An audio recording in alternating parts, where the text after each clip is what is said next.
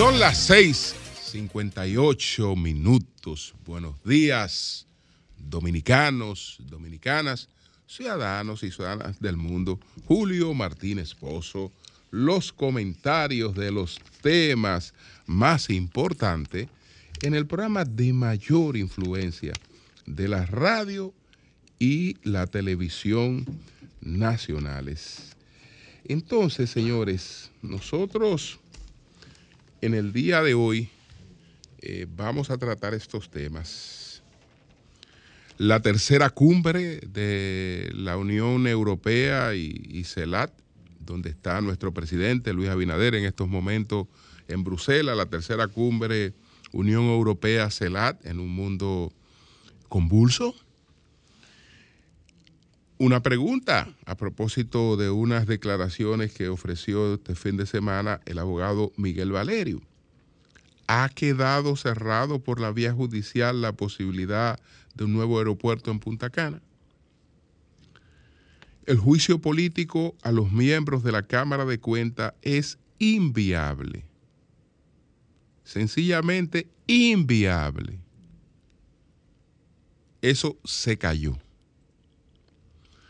Entonces, bueno, hay muchas especulaciones, pero hubo un único tema, y lo voy a abordar, un único tema en la reunión entre Alfredo Pacheco y Jenny Berenice Reynoso.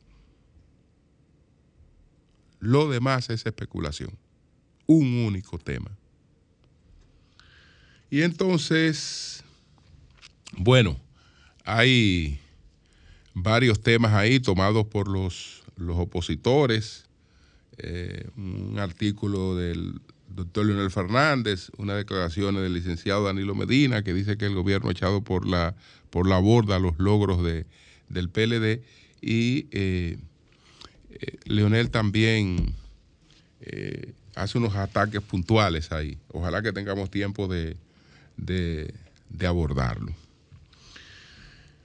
El presidente está en la tercera cumbre, la tercera cumbre de la Unión Europea y la Comunidad de Estados Latinoamericanos y del Caribe. Esa es la cumbre Unión Europea CELAT.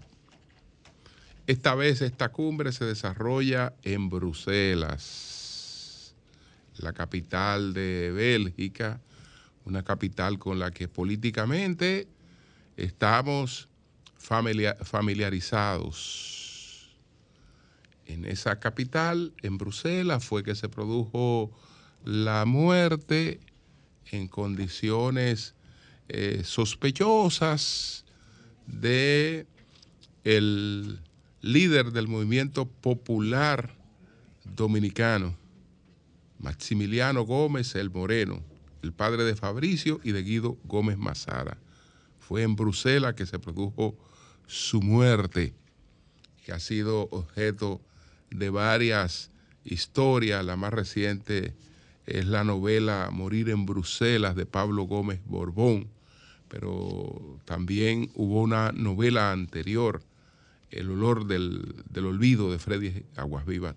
Se refieren a ese episodio y a las cosas que rodearon ese episodio de la muerte de Maximiliano Gómez el Moreno en Bruselas. Entonces, esta cumbre, esta tercera cumbre entre Europa y las antiguas colonias europeas en Latinoamérica y el Caribe, se da en un mundo muy convulso, en el que las agendas y los puntos reales eh, tienen que, eh, digamos, eh, estar por detrás de los que impone la coyuntura. Los que impone la coyuntura. 2023, julio 2023, pues eh, la agenda de cualquier reunión mundial debe ser transición energética. La transición energética está indisolublemente eh, eh, vinculada con los objetivos que tenemos para evitar el calentamiento global más allá de 2 grados. Frenarlo a 1.5 grados, digamos, si lo medimos a partir de la etapa postindustrial. Y entonces eso requiere de una transición energética, porque sin esa transición energética, aunque hoy tengamos eh, impresión 3D, eh, eh, aunque hoy tengamos eso que llaman inteligencia artificial, aunque hoy tenemos una serie de cambios tecnológicos que nos hacen sentir que estamos en una etapa muy superior a la etapa industrial, en verdad no acabamos de dar ese salto porque ninguna revolución industrial ha llegado sin cambio en la transformación energética. Entonces, eh, la que debería ser la cuarta revolución industrial, que para Jeremy Rifkin sería la tercera, pero eh, vámonos por, por Klaus Schaff, que habla de la, de la cuarta revolución industrial, no es tal mientras estemos quemando combustibles fósiles. No es tal, porque eh, lo que es una que incluso ataca mucho más ataca mucho más el, medio ambiente, porque todo lo que hoy estamos celebrando como desarrollo tecnológico está basado en minerales y consumen mucho más minerales que eh, la actual etapa de los combustibles fósiles, aunque la actual etapa de los combustibles fósiles es más dañina eh, en términos de los gases de efecto invernadero que libera el dióxido de, carbono en primer lugar, pero nada descartable el metano, que es con el que nos estamos defendiendo, que lo estamos usando como combustible de transición. Y aunque no escuchemos hablar de él, sí está presente en todo el mundo en estos momentos. Es metano lo que Estados Unidos está enviando hacia Europa, cambiándolo por el metano que enviaba Rusia. ¿Por qué? Porque el metano es el principal componente del gas natural. Y eh, sus efectos sobre el calentamiento global, sobre la emisión de gases de efecto invernadero, es mayor que el del dióxido de carbono. Es mayor que el del dióxido de carbono. Entonces, eh, en la agenda en el mundo en estos momentos, no importa que sea Latinoamérica, no importa que sea Europa, Europa ha estado eh, a la cabeza de todos estos procesos. En Europa se dio la cumbre de, París de 2015, que es una de las, de las guías que tenemos en, este, en todo este proceso. Europa ha tenido el mayor compromiso con eh, los objetivos eh, de, de desarrollo sostenibles. Pero todo eso está desviado porque eh, Europa tiene una guerra, que no sabemos cuándo concluya esa guerra y porque esa guerra eh, altera muchas cosas. Altera muchas cosas. Sin embargo, los países que saben hacia dónde van, los países que saben hacia dónde van, aparte de esta agenda, están trabajando la real. China, por ejemplo, sabe que no hay transición energética sin reactores eh, nucleares. Mientras Europa, por razones políticas y por el temor a algunos accidentes, eh, sobre todo eh, lo que está ocurriendo en Alemania, trata de apagar sus reactores nucleares.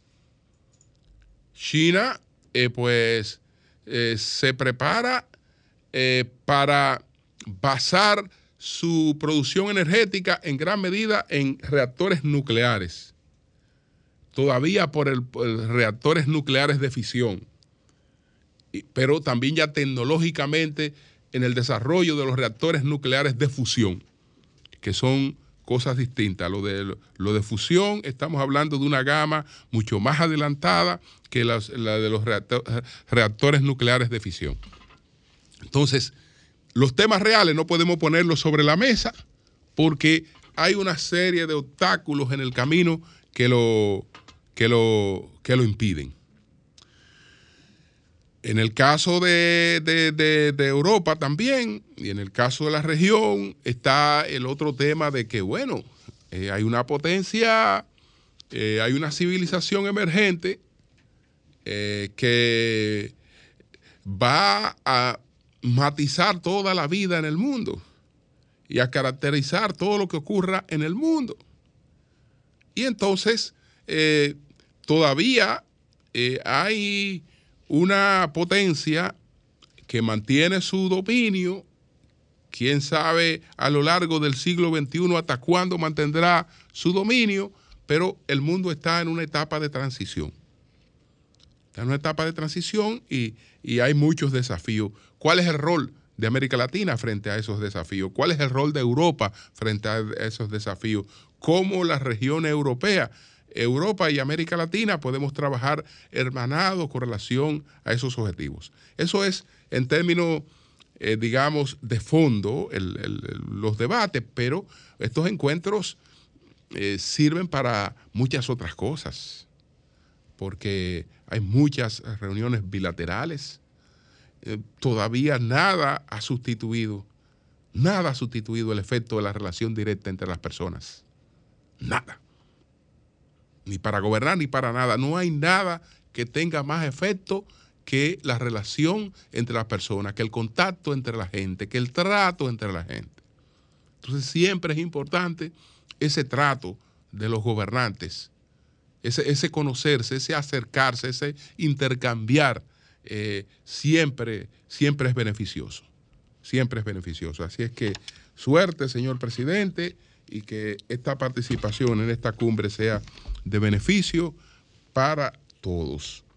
Entonces, señores, miren, ustedes saben que tenemos un tema que ha sido polémico, si se quiere usted le puede llamar que un cierto pulso por el establecimiento de un nuevo aeropuerto en Bávaro. Conforme a lo que ha dicho el doctor Miguel Valerio este fin de semana, el tema eh, judicialmente ha quedado cerrado. Yo voy a dar lectura al documento eh, que resume lo que ha planteado Miguel Valerio y, voy y, emitiré algunas consideraciones también, pero esto es lo que, lo que resume lo planteado por, el, por, el, por Miguel Valerio. Miguel Valerio que es abogado de la Corporación Aeroportuaria del Este, propietaria del Aeropuerto Internacional de Punta Cana y del Grupo Punta Cana, declaró que la justicia dominicana ha puesto fin a la construcción del Aeropuerto Internacional de Bávaro mediante la evaluación de siete sentencias en su contra, ya que el mismo es un proyecto sin sentido e innecesario. Él lo define así. Valerio declaró además eh, de esas siete, que además de esas siete decisiones judiciales también se suma la resolución del Ministerio de Medio Ambiente y Recursos Naturales del 12 de septiembre de 2022 que anuló la licencia ambiental que favorecía esa obra, corrigiendo así las irregularidades que se cometieron a finales del gobierno pasado, con lo cual se reafirma el fortalecimiento de las, de las instituciones y de la seguridad jurídica en la República Dominicana. Explicó que con la aprobación irregular de ese otro aeropuerto a solo dos minutos de vuelo del Aeropuerto Internacional de Punta Cana, quedó evidenciado que todo el proceso para la concesión de los permisos de construcción del mismo estuvo viciado desde sus inicios al, al infringirse los principios, normas y procedimientos establecidos en el ordenamiento jurídico de la República Dominicana. dice que por esa razón el Instituto Dominicano de Aviación Civilidad lo declaró lesivo al interés nacional el 22 de diciembre del 2020 y esa disposición fue ratificada el 23 de septiembre de 2021 por la segunda sala del Tribunal Superior Administrativo TCA que también determinó que el mismo incumplió con los requisitos establecidos para este tipo de proyectos. Él dijo que el TCA, dice Valerio, el, el Tribunal Superior Administrativo, ha ratificado su postura mediante siete sentencias. Una de ellas, entonces, numera la sentencia, que es del 23 de septiembre del 2020, mediante la cual la segunda sala del, del, del TSA declara inadmisible su recurso contencioso elevado por el Grupo Abrisa y la Sociedad Comercial Aeropuerto Internacional de Bávara contra la resolución de debilidad que ordenó el inicio del proceso para declarar lesivo el oficio. El caso es que esta decisión del TCA fue recurrida en, en, casación por la, falta que, la parte que se sintió afectada y después entonces hubo una decisión ya también de la Suprema Corte de Justicia. La segunda sentencia fue la número, aquí numera la sentencia, me ahorro el número, de eh, octubre de 2021, mediante la cual la cuarta sala liquidadora del TCA revocó y anuló la resolución del, Ministerio de Obras Públicas que confirmaba la no objeción y visto bueno al Aeropuerto Internacional de Bávaro, emitida por la Comisión Aeroportuaria por subvertir el orden constitucional al no cumplir con el debido proceso. Igualmente explicó que con la tercera sentencia que es del 28 de enero del 2022, la segunda sala del TSA rechazó el recurso contencioso del Grupo Abrisa y la Sociedad Comercial Aeropuerto Internacional de Bávaro para anular la resolución de la que declaró lesiva al interés público la autorización para la construcción del Aeropuerto Internacional de Bávaro, en vista de que la resolución impugnada no otorgaba en sí derecho absoluto sobre la autorización. Entonces, él dice que la cuarta sentencia, que la numera también, emitida el 25 de, febrero del 2022, la cuarta sala liquidadora del TCA rechazó un recurso de tercería intentado por el Grupo Abrisa y la Sociedad Comercial Aeropuerto Internacional de Bávaro, que perseguía la, la revocación de esas decisiones. Entonces, la quinta sentencia es de fecha 16 de diciembre de 2022, eh, que la enumera también, la segunda sala del TCA rechazó el recurso contencioso administrativo interpuesto por el Aeropuerto Internacional de Bávaro y confirmó en todas sus partes la resolución del IDAD, que rechaza la solicitud de permiso de operación y no gestión aeronáutica. Entonces, el 16 de enero del 2023, a través de eh, otra sentencia, la quinta sala del TCA rechazó el recurso contencioso administrativo elevado por el Grupo Abrisa contra la resolución. Y entonces, el 28 de abril de este año, la tercera sala de la Suprema Corte de Justicia emitió la sentencia 23, 23-0507 eh, que rechazó el recurso de casación elevado por el Grupo Abrisa y el Aeropuerto Internacional de Bávaro contra la decisión de la segunda sala del TCA. Es decir, él explica eh, cuáles han sido esas decisiones judiciales mediante, él, define como cerrado por la vía judicial el tema este de la construcción de un nuevo aeropuerto en Bávaro. Bueno, aparte del tema este judicial, eh, yo sí quiero eh, plantear con relación a este a este asunto que somos un país de, indiscutiblemente eh, donde hay eh, libertad para la, la, empresa, para la libre empresa y para la inversión. Sin embargo, yo creo que las prioridades en inversión no las debe colocar el capital sino el interés nacional.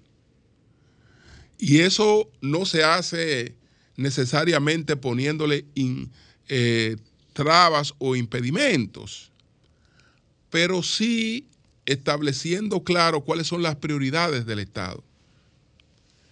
¿Qué pasa, por ejemplo, con la iniciativa de la construcción de un nuevo aeropuerto? Y es cierto que hay eh, ciudades que ya conocemos donde operan aeropuertos prácticamente uno frente al otro, como pudiéramos decir que ocurre en Nueva York con el aeropuerto John F. Kennedy y el aeropuerto de La Guardia. Eso es verdad, que ese tipo de cosas ocurren. Pero detrás de eso hay cosas que nosotros no podemos ver a simple vista. A simple vista vemos el aeropuerto internacional John F. Kennedy y vemos el aeropuerto de La Guardia y decimos, los dos aeropuertos están aquí y funcionan. Pero para que ese aeropuerto, ese aeropuerto funcione, ahí hay una inversión sin inflación, sin inflación por parte de los organismos de seguridad de la aeronavegación de unos 1.500 millones de dólares. Es decir, un centro de control para la garantía de la operatividad de eh, dos aeropuertos, que es una cosa que tiene que correr por el Estado, eh, tiene un costo que un Estado como el dominicano, con otras prioridades, no puede consentirse la posibilidad de hacerlo, por lo menos en estos momentos. Porque no es que, no es que operen y, que se vean, no, es lo que tiene que estar detrás de eso para garantizar la seguridad.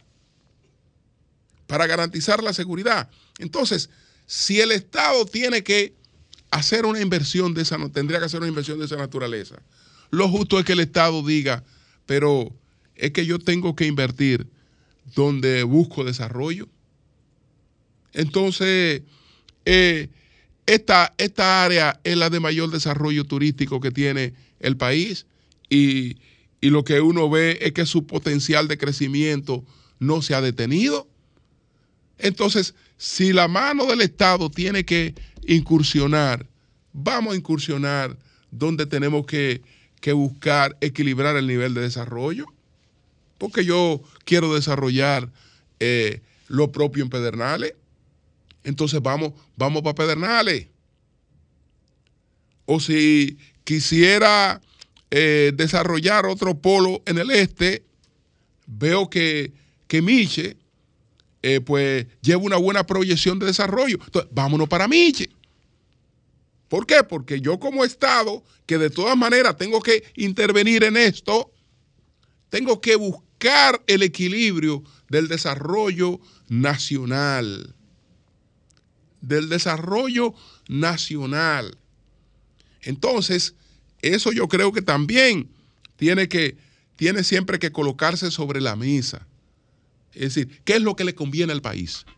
y qué es lo que le conviene al Estado Dominicano y qué es lo que debe promocionar y en qué debe invertir el Estado Dominicano. ¿Qué debe invertir el Estado Dominicano? Entonces, tomar también ese tipo de cosas en, cuenta en el debate para procurar acuerdos que nos permitan a todos beneficiarnos lo, lo más posible por todo este interés en seguir invirtiendo en nuestro en nuestro país, pero eso tiene que estar eh, dirigido por criterios que tiene que trazarlo el, Estado. Eh, y, esos criterios tienen que buscar el equilibrio del desarrollo económico. No, no el sobredesarrollo de un área, no, el equilibrio del desarrollo económico. Eh, eso tiene que buscarse. Bueno, entonces, señores, dejo este tema y paso a otro tema. Olvidémonos, pasé ya al tema de la Cámara de Cuentas. Olvidémonos de juicio político a los miembros de la actual Cámara de Cuentas. Eso no va. Anótenlo, eso no va. Eso se cayó por varias razones. La primera, quienes lo están planteando, que es el partido oficial, no cuenta con los votos para la aprobación del informe eh, que plantea el juicio. Segundo, no es verdad que ningún partido, y menos aún el presidente Abinader, que en ese tipo de cosas se ha mostrado mucho, se ha mostrado tan prudente como otros presidentes, porque los presidentes que hemos tenido también, eh, aparte de que eh, se hayan colocado algunos temas, pero han sido sumamente prudentes, sumamente prudentes. Y es más, siempre, siempre han colocado el interés nacional por encima de sus ambiciones. Lo han colocado. Entonces, no es verdad que un partido político o un presidente como Luis Abinader se va a echar encima eh, el asunto de, de coger una nueva Cámara de Cuentas sin consenso. Es decir, va a expulsar la que tiene, la que escogió primero, y va a escoger una nueva sin consenso. Eso no lo va a hacer nunca. Eso no lo va a hacer nunca. Eh, para hacer eso, habría que ir a buscar 27 votos al Congreso que todo el mundo sabe que no se consiguen dialogando. No se consiguen dialogando. Y que no siendo un asunto en lo que está en juego el poder como tal, no, no se llegaría hasta ahí. No se llegaría hasta ahí. Entonces, eh, ya aquí lo que se persiguen son objetivos políticos. Objetivos políticos. Es decir, el PRM tratará de responsabilizar a los opositores de la permanencia de esa Cámara de Cuentas. Y eh, en el futuro, cualquier crítica, bueno, y eso dependerá de los opositores. ¿Qué tanto afectará a los opositores? Yo no sé. Porque esa Cámara de Cuentas no la escogieron los opositores aunque eh, participaran del proceso, que participaran del proceso. Entonces, ¿cuáles son las opciones? ¿Cuáles son las opciones? Las opciones son las de eh, colocar una nueva presidencia. El problema es que también eso es un dolor de cabeza, porque eh, hay una inclinación a sustituir a Janel, pero a sustituirlo por una persona que ya hemos advertido que fue colocado ahí sin tener, digamos, el bagaje de la mayoría de los que fueron colocados ahí, ni la historia tampoco, ni el peso. Es decir, una persona colocada ahí por eh, unos vínculos con, con el senador que lo colocó ahí pero no, no, no, no, no, no, reúne las condiciones ni siquiera para ser miembro de esa institución. Estoy hablando de, digamos, de, la, de, la, de, la capacidad y de las condiciones. Y también, y, y, bueno, tómalo en el, aspecto, en el aspecto que se quiera, porque también hay mucha doble moral en individuos que se presentan y se proyectan de una manera, pero eh, la historia que hay detrás es otra. La historia que hay detrás es otra. Entonces, no tienen, no tienen esa, no, no hay opción. Porque lo preferible entonces sería llegar a un acuerdo y que el mismo presidente de esa Cámara de Cuentas termine el año que le queda a esa Cámara de Cuentas. A menos que eh, la, sensatez, no se imponga y se apele a una de las damas, que cada vez que han hablado públicamente ha quedado claramente demostrado, claramente demostrado que, todo el que las cosas que se le imputan son alegres, son alegres y han sido invenciones y parte de una campaña articulada incluso desde la propia Cámara de Cuentas, porque desde el principio he, advertido que parte de la campaña mediática que se ha hecho contra ellas sale de la propia Cámara de Cuentas. De la propia Cámara de Cuentas y de un individuo que está ahí. Entonces, ¿qué hacer? ¿Habrá cualquier otra salida? Que nos guste o que no nos guste, habrá cualquier otra salida, pero lo, que, lo, que, lo que ustedes pueden dar por descartado es que no hay juicio político. Eso se cayó. Eso se cayó. No hay juicio político a los miembros de la Cámara de Cuentas. No lo hay. No lo hay y no es verdad que el presidente, que que tendría que imponerse ahí eh, bajo consecuencias muy graves, muy graves, porque repito, eh, tendría que ir, tendría el gobierno que ir a buscar 27 votos. 27 votos que nadie cree que se consigue con diálogo. ¿eh? Que nadie cree que se consiguen dialogando. Entonces, eh, esa es la situación. Por eso ese tema ahí ustedes lo pueden dar por resuelto. Entonces, paso a otro tema sobre el que se ha especulado. Que a qué fue Jenny Berenice a visitar Alfredo Pacheco. Que Jenny Berenice, la magistrada, que es la jefa de persecución de la Procuraduría General de la República, pues eh, se reunió a puerta cerrada con el presidente de la Cámara de Diputados. ¿Que ¿A qué fue Jenny Berenice? Bueno, muchos la relacionan con dos temas o un tema que está asociado a otro tema, que ella habría ido, y esto no es lo que, lo que yo voy a decir, pero que eh, es la especulación, que ella habría ido eh, por el tema de que hay un grupo de diputados con imputaciones que están pendientes, etcétera, y que ella habría ido a tratar ese tema. Ella nunca va a ir a tratar ese tema con el presidente de la Cámara de, con ningún presidente de la Cámara va a ir a tratar ese tema, porque ese tema no tendría un tratamiento eh, personal. Ese tema solo puede tener un tratamiento institucional. Institucional. Y eh, ese tema no es un tema de conversaciones, es un tema de remisión de expediente. No, no es un tema de acusación, no es un tema de, de reunión. Es decir, no tiene que ver nada con eh, el asunto de esos diputados, la reunión de Jenny Berenice con Alfredo Pacheco, porque ella eh, estaría entonces incurriendo en un tratamiento que sería totalmente inapropiado y ella es muy cuidadosa en eso. No, no, no, nada que ver con eso. Nada que ver con eso.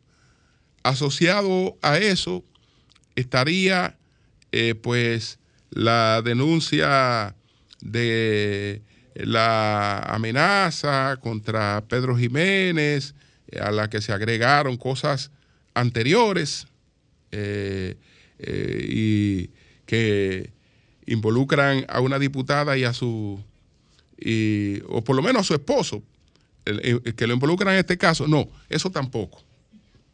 Eso tampoco, nada que ver con ese tema. Nada que tiene que ver con, con, tema de amenaza a periodistas. No, no, no. Ese tema tampoco, tampoco fue el tema de, esa, de ese encuentro. Escríbalo por ahí porque lo he contrastado eh, en ambas partes.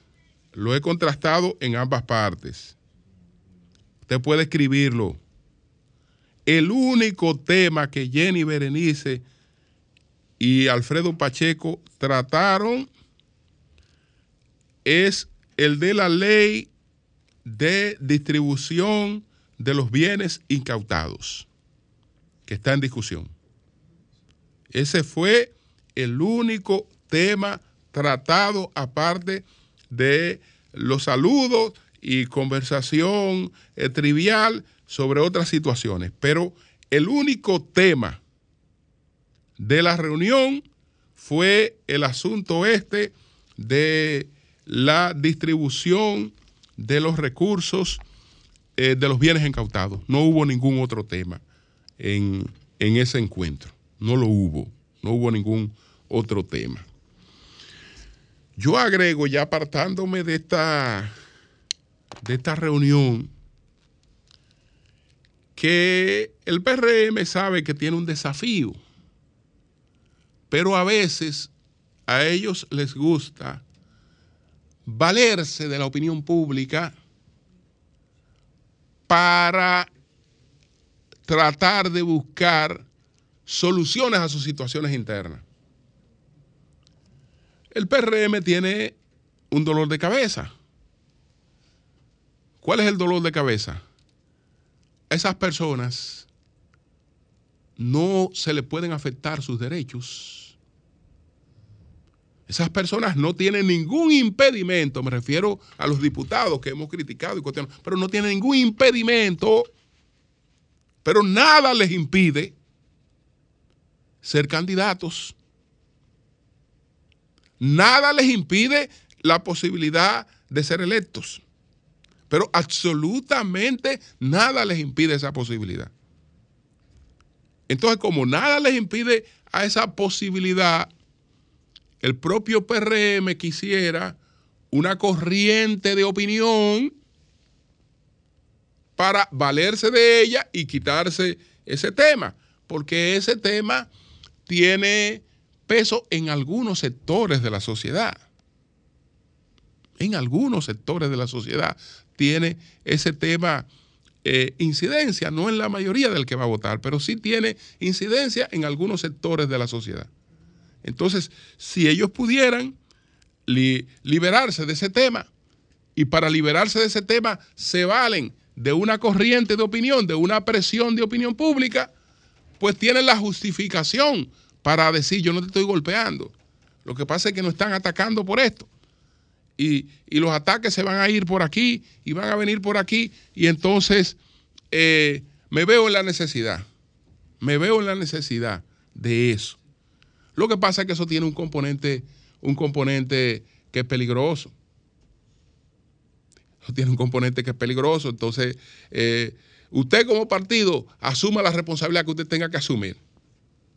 No me la eche a mí. No me la eche a mí. Cambio y fuera.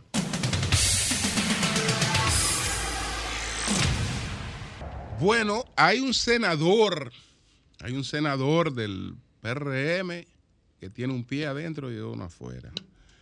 Y hay dos senadores más. ¿Y qué quiere decir un pie adentro y uno afuera? ¿Que va para otro lado? Él tiene un pie adentro y uno afuera del PRM. y hay dos senadores. ¿Del PRM? Y hay dos senadores uh. más. Dos que por lo menos están sacando la mano para ver si a ver si está lloviendo, a ver cómo está el asunto afuera. Que han que han, mandado a hacer sus pequeñas consultas a los altares de Funglode y de la Sarasota. Dios santo. Y la Sarasota. Han mandado a hacer su, su consulta, su contacto, eh, y es que, pero es que no se va a acabar esta vaina. Eh, no, Perdón por lo de no se sabe cómo termina. Esta vaina no se va a acabar nunca. Esta pasadera y jaladera y cambiadera y transfugismo. Es harto que está uno de ver todos estos políticos vagabundos, pues una partida de vagabundos. es por vagabundería que lo están haciendo. Ay, pero hija. No, hay serios también. perdón. Hay serios también. Excuse Ay, pero hija. Dios mío. ¿Cómo Está bien que no sé qué, pero. Está bien que doña, pero carajo. Bueno, buenos días, buenos días, buenos días.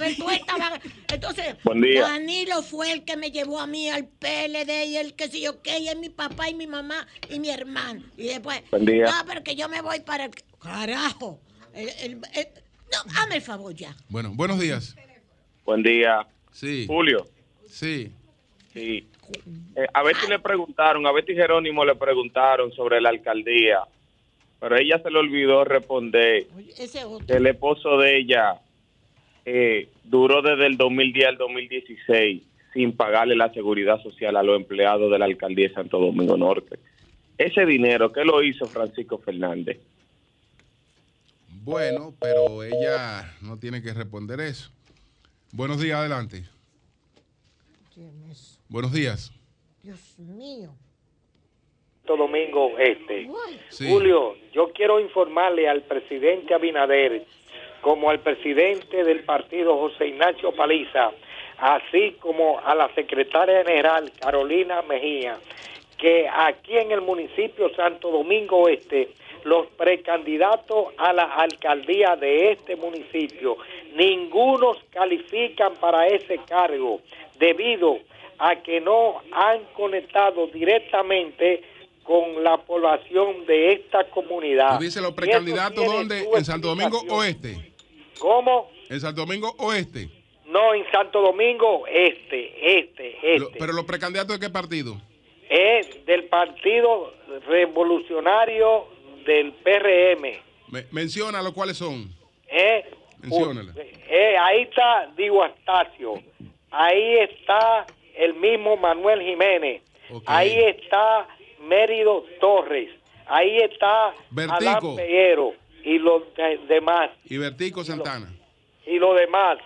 Sí. Sí. Bueno, pues está bien, gracias, gracias. Tú dices que ninguno califican. Buenos días, adelante. Buenos días para todos ustedes. Un abrazo, hermano Julio Martínez Pozo y al equipo El Sol de la Mañana. Adelante. José García, Los Jardines del Norte. Sí. Independientemente a los, a los brincaditos que siempre se dan ya cuando nos estamos acercando a, la, a las elecciones, ahora mismo nosotros continuamos y seguimos trabajando con un hombre que sabemos que no va a brincar, que es el, presidente Luis Abinader. Luis Abinader conscientemente, el pueblo dominicano, tiene que tomar en cuenta que todavía, llegando el 16 de agosto del 2024, no va a cumplir cuatro años trabajando de manera eh, justa y necesaria como nosotros esperábamos, ya que se presentó el problema de la pandemia, más la guerra de, de Ucrania y nosotros esperamos a partir del 2024 cuatro años más completos para el presidente Luis Abinader. Gracias, Julio. Bien. Buenos días, adelante. Buenas. Aló. Buenas, buenas, adelante. Sí, Wendy de este lado, equipo. Adelante. Sí, pero Julio, ahí estoy mirando a Morrison, país es segura, el país posible. Posible, posible. El partidito que él tiene. Pero a él se le olvida cómo tiene este pueblo de rodilla él, que ha sido un desastre su administración, con apagones, se le daña el electrodoméstico a uno y nadie responde por eso. Eh, el apagones, la, la, la factura cara. Uno va, yo tengo tres meses que hice una solicitud de prepago por Pantoja Villalinda para que me vayan a hacer una instalación y todavía no han ido a hacerme la instalación con tres meses. Y así como yo, hay millares de personas. Óyeme, he ha sido un desastre en esa administración y ahí anda él enseñando los cormillos, haciendo política. Póngase a trabajar, amigo, que para eso es que este pueblo dominicano, este humilde pueblo, le paga a usted un salario de lujo para que le dé buen servicio a uno, buen charlatán. no, no, no. no, no. No, no, pero no. hay necesidad de señora, Señora, pero tranquilícese, mire, en el periódico El Caribe del viernes, el ministro de Energía y Minas, don Antonio Almonte, dijo que es urgente mejorar la distribución eléctrica del país. Parece que él no está ahí. Bueno. O sea, que él está en eso, él está en eso. Ellos están en eso, tranquilícese. Para que él dijo que eso se resolvía con 1.800 empleados. ¿Eh? Cuando habían como ah, eso se resolvía con 1.800 empleados. Hay 8.000 y pico. ¡Ah! Y no, hay un contador. No hay los 1.800, hay 8.000 y pico de empleados. Buenos días, adelante. No, pero él lo va a resolver. Dice que hay que mejorarla. Sí, adelante. Janet de Villa Altagracia. Adelante. Para decir que el presidente está siendo ejemplar cada día más, señores, eso hay que verlo. Y eso se ve cada día en, en los frutos que están dando su obra. Bueno, está bien, está bien. Ahí vi también un. ¿Ustedes vieron un, vieron un montaje que le hicieron al PLD? ¿Qué se hicieron? O dije que 60 gente desaparecieron con la carta renunciada del PLD. Un grupito, ah, pues haciendo ahora un, grupito, de teatro también. Un grupito de tigres se apareció con la carta de renuncia. ¿Y lo pusieron en las redes? Pero una vaina de obra de teatro. Y esa vaina se hace. Y que 60 con la carta en la mano. Mira, venimos a renunciar a este partido. Son de las cosas que se montan ahí, que mucha gente cree que eso puede tener efecto, pero yo no sé, yo no, yo no sé quién está haciendo la tontería. Ellos no se están dando cuenta que se oye Buenos días. Sí, buenos días. buenos días, Julio y el equipo. Y don Pedro, ¿está por ahí? No ha llegado ahora. Sí, bueno, a lo mejor él escucha, pero Julio, a mí me preocupa algo como ciudadano en reflexión. Y es que con la situación de Pedro, aunque él dijo que ese tema está cerrado, y el señor Miki López, diciendo yo, este señor le variaron la medida de coerción. Pero ese señor es un peligro para la sociedad porque si amenaza figuras públicas, imagínate un ciudadano común que él se enoje, pero él lo mata y pasa desapercibido, señores. en, en otra ocasión, óigame, esa medida de coerción automáticamente se la cambiaban a otro ciudadano, pero él tiene vínculo con el gobierno. Eso es lo que nadie quiere decir. Bueno, pues gracias a usted. Buenos días, adelante. Buenos días. Buenos días, Julio. Buenos días, doctor. Adelante. Daniel González de Brooklyn, Nueva York. Adelante. Julio, eh, queremos cuatro años más de Luis Abinader para que desaparezca el 9-11. Queremos cuatro años más de Luis Abinader para que desaparezca, eh, lo que ayudaron en la carretera, que ya no existe. Cuatro años más de Luis Abinader para poner este pueblo a problema de hambre de lo que está pasando. Cuatro años más de Luis Abinader para que el cemento de construcción está a 550, estaba a 240, lo pone a mil pesos. Cuatro años más de Abinader para que acabe con todo los pobres de República Dominicana. Bueno, pues gracias, gracias, gracias. Son las 7:49 minutos. Buenos días, doña Consuelo. Adelante. Muchas gracias. Ay, buenos días. El, el viernes,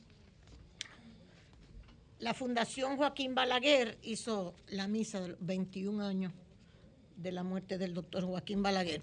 Fuimos, estuvimos presentes, agradecemos mucho a Joaquín Ricardo que nos había invitado personalmente. Y nos encontramos ahí con gente muy querida, muy querida, muy balaguerista.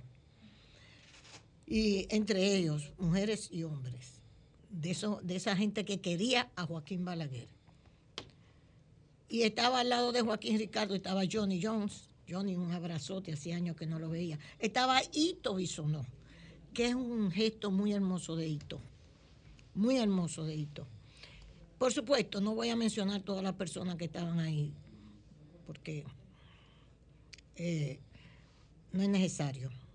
Pero me llamó la atención las palabras del sacerdote, porque habló sobre Joaquín Balaguer. Yo conocí a Balaguer, si se dice conocerlo, en la política y de verlo personalmente dos veces en mi vida, dos saludos.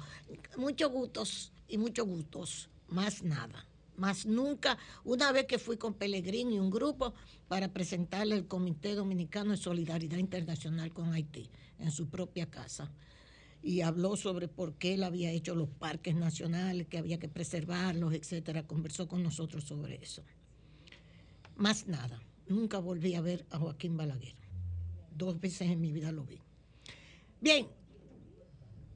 Debió haber ido más gente. Debió haber ido más gente pero está bien. Como decía Borges, Jorge Luis Borges, disfruté de la amistad de unos pocos, que es lo que importa. Punto. El sacerdote lo conocía bien, porque esa iglesia donde se hizo la, la misa queda en el Evaristo Morales, que me tuvieron que explicar cómo llega, porque no hay persona más mal orientada en la vida que yo. Total, un desastre. Y aquí lo, María Elena también dijo cómo llegar a la iglesia. Me tuvieron que hacer un mapa para yo llegar. Pero yo lo resolví mejor. Me fui en Uber. Ah, ah ya, asunto resuelto. Me fui en Uber. Y yo no voy a llegar porque me voy a perder. Y entonces ese sacerdote conversó sobre la, sobre la las luces y las sombras de Joaquín Balaguer. Dice como todo el mundo, que tiene sus luces y sus sombras, y más cuando tú tienes el poder. Ok. Por cierto que hoy, no sé, lo vi en, un periódico digital, una persona de la OEA que dice que estuvo aquí en el 94, un representante de la OEA, la verdad que ahora, creo que fue en acento, en acento, una entrevista que hizo en acento. Eh, dijo que Peña Gómez había ganado las elecciones del 94 y que Joaquín Balaguer se las había había hecho fraude y se las había robado. Bien, todo eso siempre está pendiente cuando se habla de Joaquín Balaguer sobre el fraude electoral. Nunca le reconocieron a Joaquín Balaguer esa, ese apoyo que tenía. Nunca se lo reconocieron, pero no hay problema. Siempre ganó por fraude. Bien. Bueno, señores, déjenme decirle esto. A la reunión del CELAC, tengo, hay análisis que están haciendo. Ponme a Ortega y a, y a la señora Murillo, su esposa y vicepresidenta, por favor, Jovita. Estas dos personas que ustedes, miren, mírame esto, María Elena, dime, dime, dime, dime lo que, mira, mira ahí tus tu líderes. Dice Daniel y, Rosario Murillo, sí. Y, Murillo. La que manda. La que manda. Coño, pero si eso es lo que manda allá en Nicaragua. Esa es. Pobre nicaragüense. Eso. Eh, no es esa, no. Eso. Entonces, están haciendo una petición, ahí está el titular, las víctimas de Daniel Ortega instan a la cumbre entre la Unión Europea y el CELAC y la CELAC de unirse, a unirse para elevar la presión sobre el régimen. Las víctimas de Daniel Ortega son víctimas les ha quitado la nacionalidad, los ha extraditado de su propio país, los ha encarcelado, los ha metido presos para que no puedan participar en las elecciones. Un verdadero abuso. Y como esa cumbre del CELAC no va para ningún lado, ya le están haciendo los análisis, usted lo puede buscar en el periódico El País. ¿Qué se va a sacar de esa cumbre del CELAC? Pues nada, conversaciones, esto, lo otro, pero no va a pasar de ahí. De ahí no va a venir nada. Entonces, por lo menos que ojalá que esto prendiera, que la cumbre se pronuncie con respecto a la situación que están viviendo la oposición en Nicaragua. Con esta señora no le cabe un collar más, una prenda más, un anillo más, una pintura más. No le cabe. Dios mío, Dios nos libre, pero Dios mío. Tanto que luchamos por esa pendeja. Bueno, eso es lo que le duele a uno. Hubo una explosión de nuevo, el puente de Crimea, un puente de Crimea que es el que une a Crimea, la península de Crimea, con Rusia. Un bombazo anoche.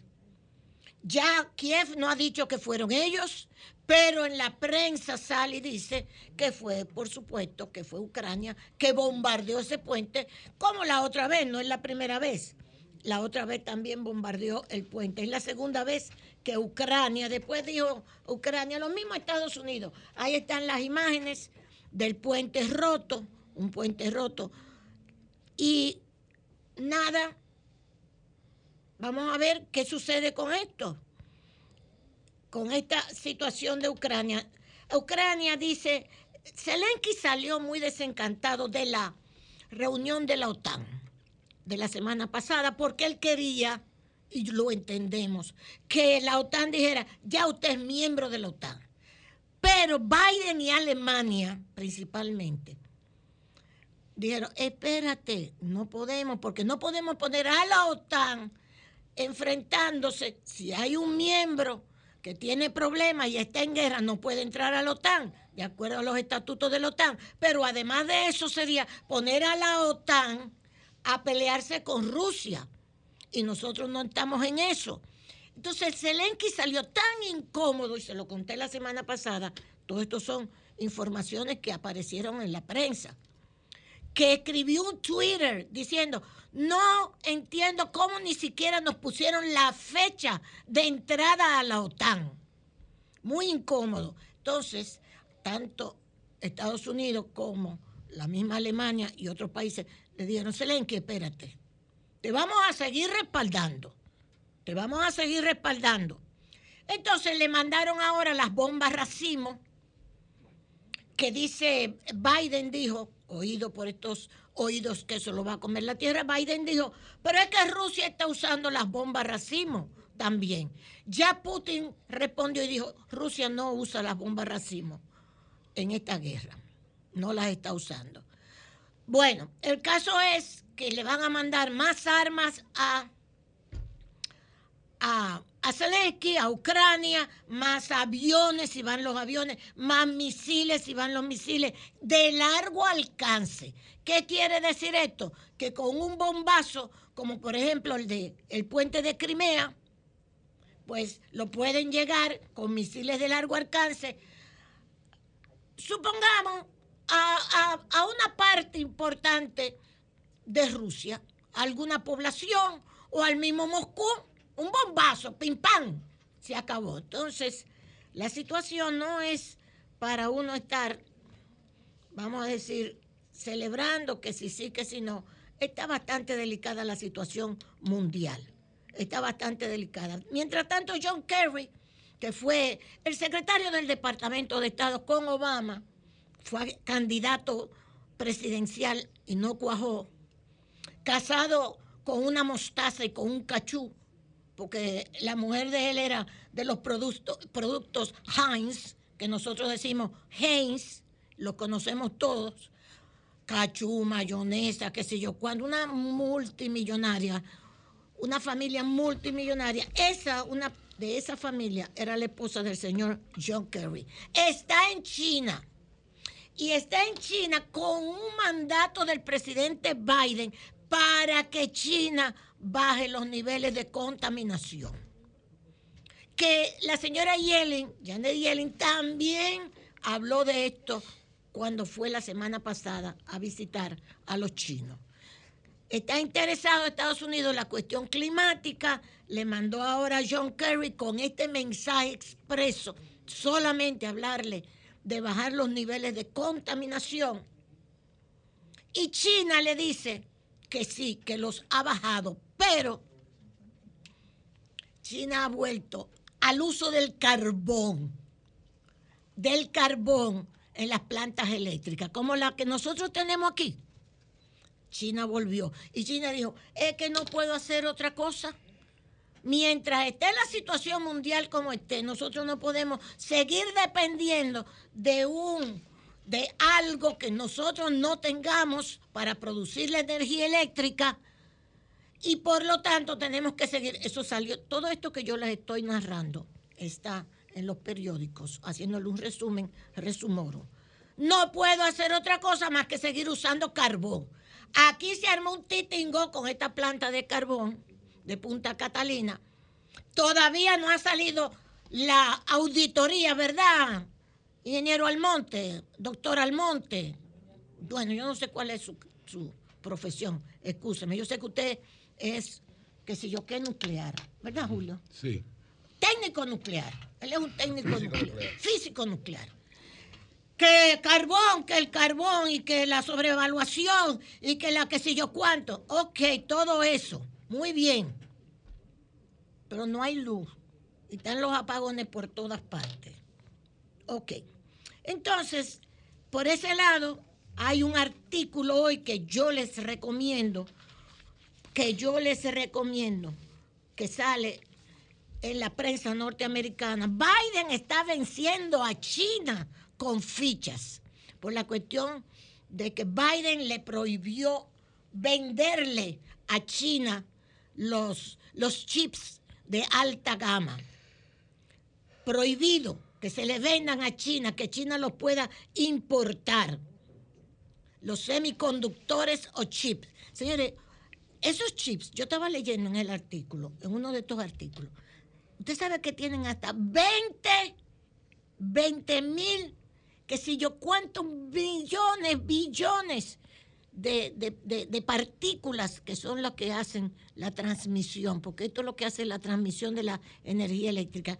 Hay un ingeniero que se llama el ingeniero Juan Rodríguez, que dicho sea de paso fue mi alumno en el colegio de bachilleres, brillante siempre que sabe mucho de esto. Yo voy a pedirle un día a Julio que lo invite, para que ustedes entiendan lo que significan los semiconductores. ¿Por qué Estados Unidos dice no te lo podemos seguir vendiendo? Porque tú lo vas a usar en la industria militar a China. Y China le dice, pues yo no te voy a dejar que tú te lleves el silicio ni el germanio para tú hacer esos semiconductores. no te voy a enviar. Y esa es una guerra que hay que nadie sabe hacia dónde va a conducir todo esto. Entonces, le dicen hoy, Biden está venciendo a China con fichas pero puede que no sea suficiente. ¿Por qué? Porque Estados Unidos está muy entusiasmado con la inteligencia artificial, con esto que... Y China no está en eso. China ahora está vendiendo más carros que nunca. Chino, hasta aquí llegaron. Está vendiendo una serie de productos que no tienen nada que ver con la inteligencia artificial. Y Estados Unidos, dice el artículo en el New York Times, muy entusiasmado con esto de la inteligencia artificial que es una minoría, que todavía aquello no ha, vamos a decir, cogido totalmente la forma que tiene que coger y la seguridad que debe tener. Y China está en otra cosa. China está, y Estados Unidos está defendiendo, eh, discutiendo en el Congreso su defensa, los millones y billones que tiene que hacer para la defensa, pero China también. ¿Qué nos augura eso? Yo no sé, pero de que estamos en una guerra fría, estamos en una guerra fría. Les recomiendo el artículo del New York Times. Biden está venciendo a China con fichas, dicen ellos. Pero puede que no sea suficiente porque se está distrayendo Biden y los norteamericanos con otras cosas en tecnología que China está muy concentrada en el aspecto militar. ¿Ok? Ok.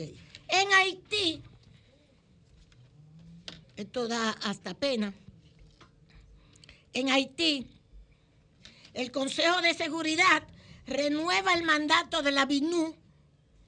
La BINU es una unidad de las Naciones Unidas que trabaja en Haití por un año y le dice, le dice al secretario general Guterres que presente un informe escrito al Consejo en consulta con Haití dentro de 30 días en los próximos 30 días.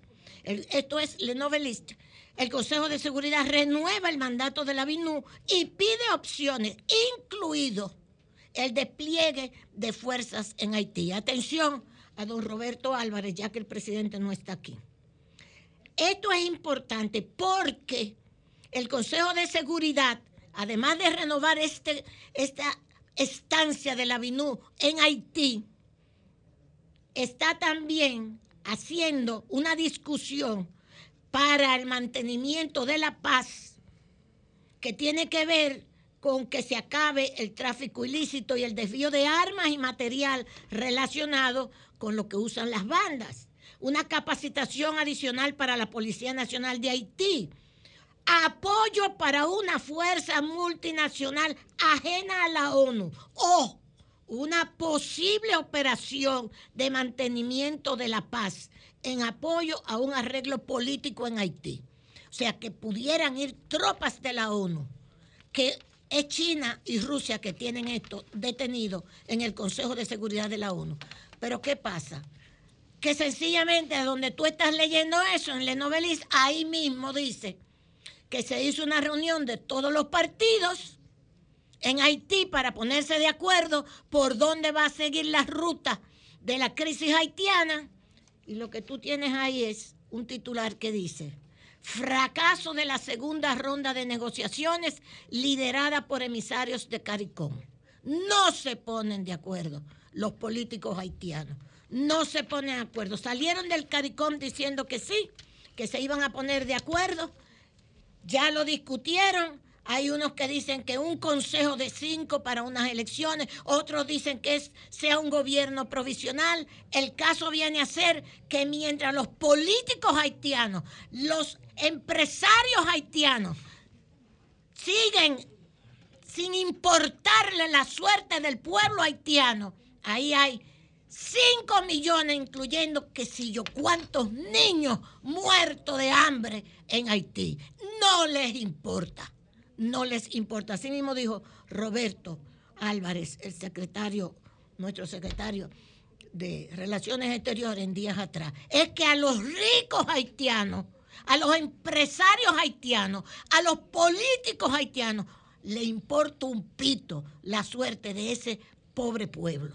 Y finalmente, para que decía algo positivo, nos vamos a ver mañana o pasado mañana. Se entrena, se estrena la película Barbie.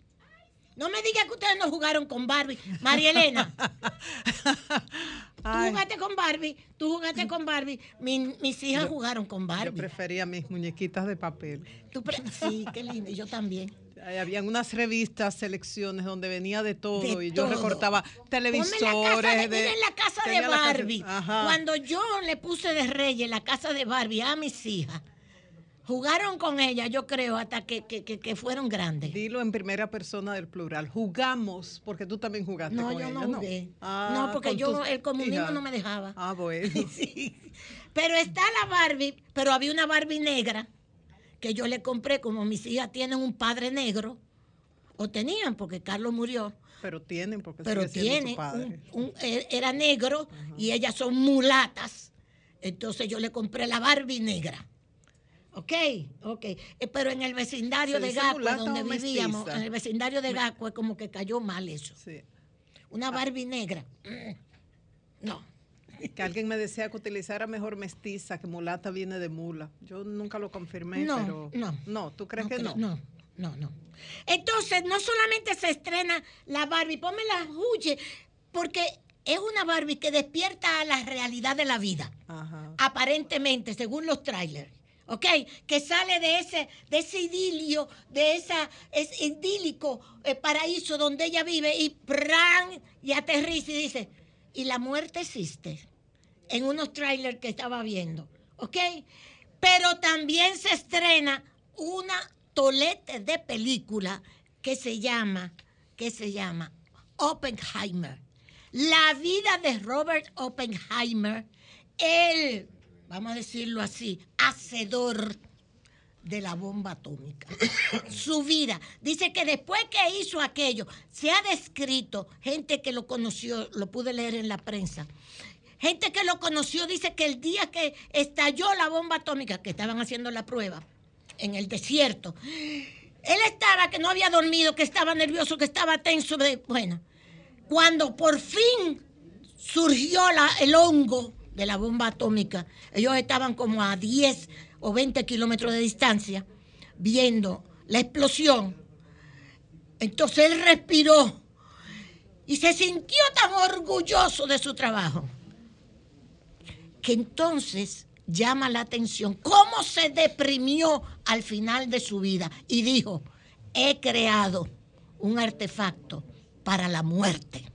O sea, se parece un poco a Einstein también o sea, como que le entró una, una, una depresión, dicen su biógrafo, después al final de su vida, que se le veía muy cabizbajo, porque había creado este artefacto para la muerte. Quiere decir que son dos películas que se están siendo muy recomendadas, la Barbie y la de Oppenheimer. Ojalá que la traigan aquí pronto. Gracias, Julio. Cambio fuera.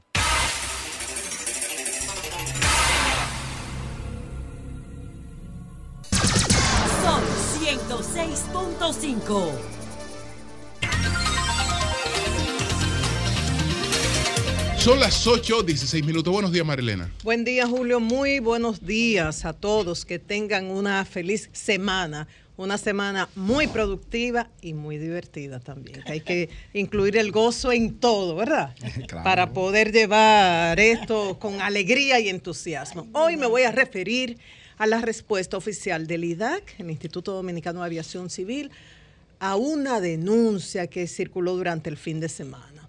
¿De qué se trata esta denuncia? Se dijo, bueno, a mí me llegó la información desde el viernes en la noche, se decía que supuestamente los Estados Unidos habían enviado una correspondencia a la República Dominicana solicitándole congelar las certificaciones para nuevas líneas aéreas y adquisición de otras naves, es decir, las rutas existentes, las naves existentes, todo seguía igual, pero ya adquirir naves nuevas, abrir o certificar, autorizar nuevas líneas aéreas, eso no se podría hacer.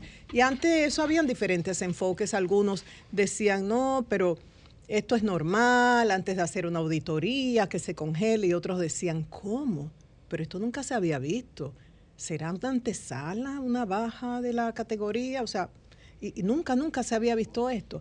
El tema es que durante el fin de semana hice cinco consultas Ustedes saben, nosotros los periodistas, uno trata de mantenerse equidistante, sirve puente entre un sector y otro, busca información para acercarse a la verdad.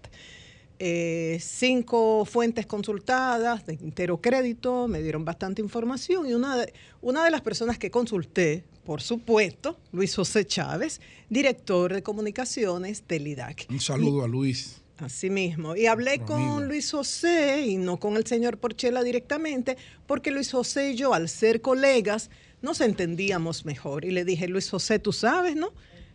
La mejor, el mejor combustible para la especulación, para los rumores, para las informaciones falsas de todo tipo, es la falta de información. Necesitamos transparencia dame información oficial del IDAC sobre esto, por favor. Esto fue ayer, domingo en la mañana. Y claro, ya en la tarde estaba la nota oficial de, del IDAC. Entonces, ingratitud, eso, eso compromete a uno. Digo, déjame dedicarle un buen tiempo a la posición oficial del IDAC y ustedes que saquen sus conclusiones. Lo ideal para mí como periodista es resumir lo que dice una nota y hacer mi trabajo para facilitarles a ustedes como audiencia, que de seguro están haciendo otras cosas, y resumirlo.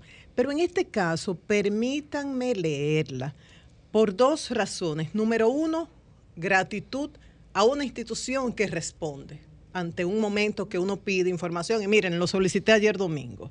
Y por otro lado, para que ustedes saquen sus conclusiones, en toda nota que uno lee o que uno redacta, hay información que se escribe y otra que uno deduce entre líneas.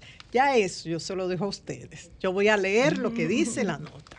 IDAC informa todas las líneas aéreas y conexiones de vuelo con Estados Unidos siguen operando normalmente. Dice otros, un subtítulo, Héctor Porchela desmiente que la FAA haya ordenado a República Dominicana suspender certificaciones de nuevas líneas aéreas y rutas de vuelo, como ha circulado en las redes sociales y algunos medios de prensa. Dice que el director, Porchela, afirmó que todas las líneas aéreas y rutas de vuelos autorizadas por los Estados Unidos hasta la fecha seguirán operando normalmente, aunque la Administración Federal de Aviación, la FAA, decida supeditar las nuevas autorizaciones a la inspección pendiente del sistema aeronáutica de la República Dominicana. Yo, que aquí hago un paréntesis para opinar, que además de leer en la pantalla, también leo lo físico y me encanta, siempre tengo marcadores. Entonces, yo de una vez quiero marcar en amarillo, en rosado, en verde, lumínico eso aunque la Administración Federal de Aviación decida supeditar las nuevas autorizaciones a la inspección pendiente del sistema aeronáutica de la República Dominicana. Mm. Y agrego, como un ejercicio de lectura comprensiva, esa posibilidad no se descarta y eso lo dice la nota, pero ustedes saquen sus conclusiones. Yo opiné ahí. Sigo leyendo. Porchela desmintió que el IDAC haya recibido alguna comunicación de la FAA suspendiendo nuevas rutas o certificaciones de líneas aéreas, como ha circulado en redes sociales y algunos medios de prensa. Explicó que la decisión de la FAA de realizar una inspección en el país es una medida normal garantizada por el acuerdo de reciprocidad entre los dos estados y por los criterios establecidos en el programa de evaluación de la seguridad operacional de la aviación internacional IASA, siguiendo los estándares de la Organización de Aviación Civil Internacional OASI. A eso también nos referimos el año, eh, la semana pasada. Eh, mucha gente dice, ¿y qué hace Estados Unidos opinando sobre nosotros? Ahora estoy agregando yo esto, es una opinión personal, es un tema de, una, un camino de doble vía. Ah, ustedes están interesados en el mercado estadounidense. Ah, ustedes están interesados en venir acá, a este espacio aéreo. Hay que cumplir normas, pero no las vamos a poner nosotros. Hay unos estándares de seguridad operacional a nivel internacional y están hay unos parámetros, ocho puntos que hay que cumplir establecidos por el OASI. Entonces, eso lo tienen que cumplir. Y hay un compromiso entre la autoridad de la aviación civil de cada país y la Administración Federal de Aviación de supervisar, y esas son las famosas auditorías, para que eso se esté cumpliendo. Y como nos explicaron recientemente, Hay muchos países a los cuales habría que hacerles una auditoría y esto se hace solo cuando el país se le interesa, por ejemplo, que tiene que subir de categoría o si hay alguna situación. Entonces, sigo con la nota de prensa del IDAC. No hemos recibido ninguna comunicación deteniendo las certificaciones en República Dominicana o desautorizando la aprobación de nuevas rutas aéreas hacia los diferentes destinos del mundo, apunta Porchela, al explicar que de iniciarse la auditoría pendiente es que tendría sentido que Estados Unidos congelara el otorgamiento de nuevas rutas o certificaciones hasta tanto concluya el proceso. Insistió en que todas las líneas y todos los vuelos a territorio estadounidense autorizados hasta ahora por la FAA seguirán operando con normalidad. Y creo que esto es importante saber, que no debe haber alarma en este sentido con las rutas existentes, ya los destinos autorizados hasta el momento. Y la nota habla también de un programa del cual al cual nos referimos la semana pasada, el programa de evaluación de la seguridad operacional de la aviación internacional, conocida por sus siglas en inglés, IASA. Dice que este programa es un, eh, es un instrumento establecido por la FAA, aprobado por la OASI, para asegurar que se cumplan los estándares, los mejores estándares de seguridad que deben existir en la aviación civil y comercial. Y que a través de este compromiso compartido entre la FAA y las autoridades de aviación civil de todo el mundo, el programa IASA ayuda a identificar áreas para fortalecer la supervisión de la seguridad de la aviación y cumplir con los estándares de la Organización de Aviación Civil Internacional, OASI, de las Naciones Unidas. Muchísimas gracias, Luis José Chávez. Muchísimas gracias, señor Héctor Porchela, por esta explicación que ofrece. Entonces, algunas conclusiones que yo saco de este caso. Primero, no podemos hacer, no podemos ni debemos ser apáticos a la industria de la aviación, porque es una industria que afecta nuestra cotidianidad. La mayoría de las personas, no voy a decir todos, porque hay gente que no puede volar o no le interesa volar, pero la mayoría de las personas tienen su agenda viajes viajes por asuntos familiares, tenemos millones de dominicanos que viven en el exterior, asuntos de salud, de educación, de trabajo, de placer, y nosotros ponemos nuestras vidas en manos de esa tripulación que está a cargo de ese vuelo. Y tenemos derecho a saber qué está pasando con eso. Pero además somos, somos una isla en un mundo interconectado. No nos podemos aislar. Pero además no debemos ser indiferentes ante la industria de la aviación porque es el soporte de algo que es vital para la República Dominicana, como es la industria turística. Y la pandemia nos demostró a todos que aunque nuestro empleo directo no sea del turismo, aunque no seamos suplidor de hoteles y restaurantes y de la industria turística, a todos nos afecta si esa industria tiene problemas porque entonces el que nos compra nuestros productos o servicios o el que nos puede contratar a nosotros no está recibiendo el dinero si está ligado a la industria turística. Esto es eh, vital. Otro tema. Es muy sensible, estas informaciones son muy sensibles, puede afectar la industria turística, puede afectar la imagen del país, es cierto, pero con la misma delicadeza con que se tratan estas informaciones, para darlas a conocer públicamente. Con esa misma delicadeza hay que ser hiper, mega, súper rigurosos en el cumplimiento de los estándares de seguridad. ¿Para qué? Para que todo se pueda mostrar con transparencia. Eso es importantísimo. Algo que he observado que me pasa tanto con los temas de la aviación como con los temas de, de medio ambiente, pero más en la aviación, es un tema difícil, es, es una industria compleja. Cuando uno lee ciertas informaciones con una serie de códigos de comunicación, de siglas, de, es como leer en mandarín, leer en alemán. Uno no lo entiende y nadie defiende ni ama lo que no conoce. Le he sugerido a gente de la industria de la aviación, yo no, yo no ofrezco ese servicio, ¿eh? a gente de la aviación y se lo he dicho también a gente de medio ambiente, que hay que crear un puente entre los actores de la industria y la audiencia, el ciudadano común, el público. ¿Por qué? Porque no nos estamos entendiendo. Hay profesionales de comunicación, yo no me dedico a eso, que ofrecen talleres para que los actores de la industria de la aviación aprendan a manejar esos temas de una manera sencilla, aplatanada, que toda la población entienda. Y también para que los medios de comunicación, la prensa, se capaciten en el abordaje de este tipo de temas y pueda explicar todas estas regulaciones, todos estos procedimientos de la industria de la aviación que es un tema que apasiona a todo el que comienza a introducirse en la misma y presenta un ecosistema con una serie de reglas que de cumplirse todo funciona perfectamente. Así que aquí está la aclaración del IDAC y nada, vamos a esperar en los siguientes días cómo se desarrollan los acontecimientos, Julio. Cambio fuera.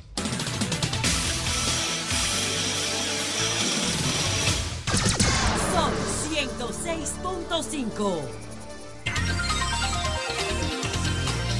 Bueno, señores, continuamos, continuamos con el sol de la mañana. Son las 8.34 minutos. Hoy estará con nosotros Rogelio Alfonso Genao, el presidente de la comisión de la Cámara de Diputados, que ha propuesto un juicio político a los miembros de la Cámara de Cuentas.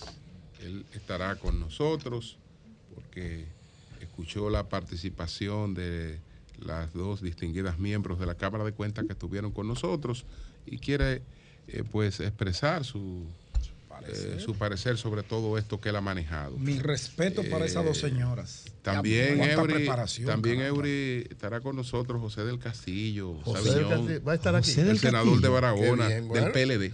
Ojalá no me haga como como como como el boli, como el boli que me, echó un boche sentado ahí me dijo de todo. Que ayer seguramente en el PRM. Bueno, adelante. Sí, es verdad. Señores, vámonos con José de inmediato. Buenos días, José, adelante. Bueno, bueno, señores, Que está firme aquí.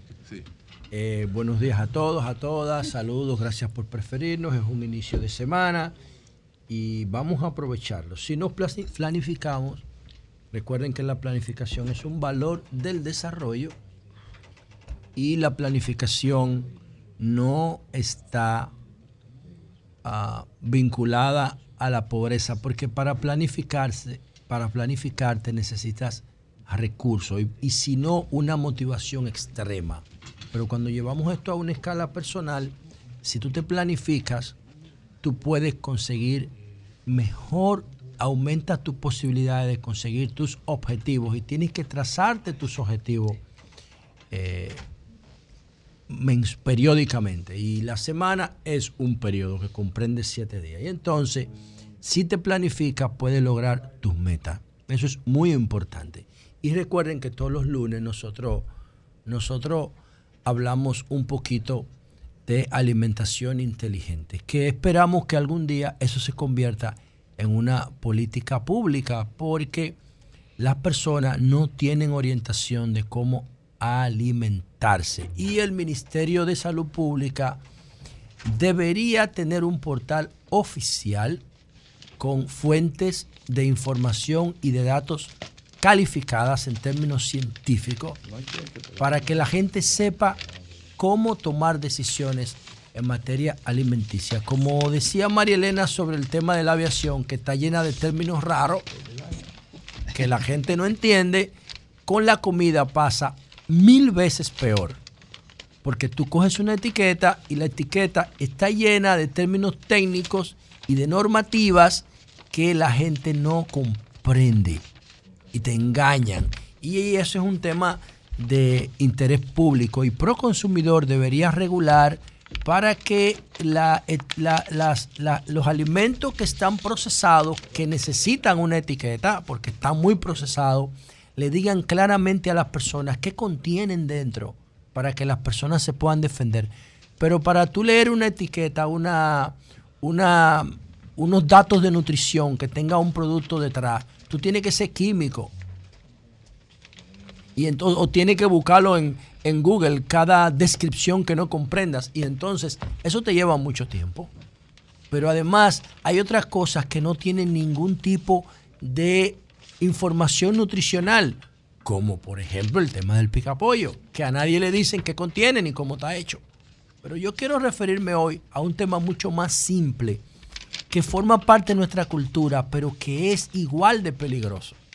Yo honestamente hablando, honestamente hablando, desde hace las personas que están conmigo aquí saben que todos los viernes yo aquí me preparaba un pan con aguacate. Los viernes nada más. ¿Ya no sirve el aguacate? No. No, el aguacate no. Ah. El aguacate no. Me el pan, del pan. El aguacate no. Con la harina. El pan. Ah, el pan. ¿Qué hice yo hace un tiempo determinado? Dejé de comer el pan. Ahora lo estoy comiendo una vez por semana en mi casa y de manera controlada. Pero estoy pensando fabricarme mi propio pan. Porque se puede. Se puede hacer con tres o cuatro ingredientes básicos. Tú lo puedes hacer en el horno de tu casa y no hay ningún problema. Pero todavía yo no he llegado ahí. ¿Qué hago? Lo estoy reduciendo a la mínima presión porque es un veneno. Te jode, te mata el pan blanco. Sobre todo el pan blanco. Todo el pan. Pero el pan de harina de trigo es fatal porque tiene un elemento, una proteína que se llama lectina, que perfora tus intestinos y compromete tu sistema inmunológico y te deja vulnerable ante las enfermedades. Por eso se moría tanta gente por COVID, por un intestino permeado. Y un intestino permeado no puede enfrentar los virus que te amenazan y las demás enfermedades y te provoca inflamación. ¿Por qué el Ministerio de Salud Pública no le dice eso a la población? Yo no sé. ¿Yo estoy en contra de los panaderos? No. Ahora, ¿qué yo estoy mirando? Que ahora todos los supermercados tienen una panadería dentro. Oh, sí. Noten eso, ¿eh? Y procesan harina. Mientras la harina es más fina, hace más daño porque se mete más rápido a la sangre.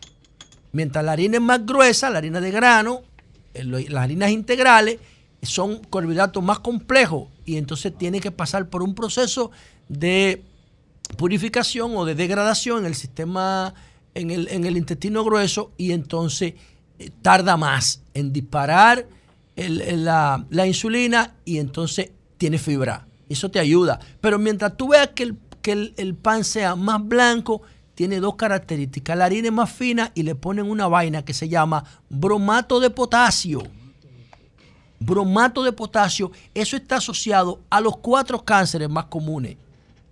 Que eso, aquí hubo un lío. Yo recuerdo que Nuria hizo un reportaje, creo, creo que fue como en el 2012 por ahí, que hizo un tema denunciando el bromato de potasio en el pan. Pero ahora, cuando usted va al supermercado y compra una funda de pan, ahí no dice lo que tiene adentro. Ahí no dice si tiene bromato de potasio en países europeos y en país en Canadá tú no puedes utilizar bromato de potasio. Está prohibido por el Estado. Porque hace daño, porque está asociado al cáncer. Pero aquí tú no sabes qué tiene el pan. Porque ahora cualquiera tiene una panadería en su casa, en su negocio. Y te, y te produce pan. Pero tú no sabes qué tiene eso. Y mientras el Estado se preocupa por decirnos a los consumidores qué tienen las cosas que consumimos. Una panadería produce pan, pero el consumidor debería exigirle que diga lo que tiene ese pan, de qué está hecho. Y mientras más bueno es, preocúpate más. Mientras más rico sabe, preocúpate más. Porque entonces la química estudia las cosas que conectan con tus papilas gustativas para ponerlas en los alimentos que tú compras. Y por eso te gustan.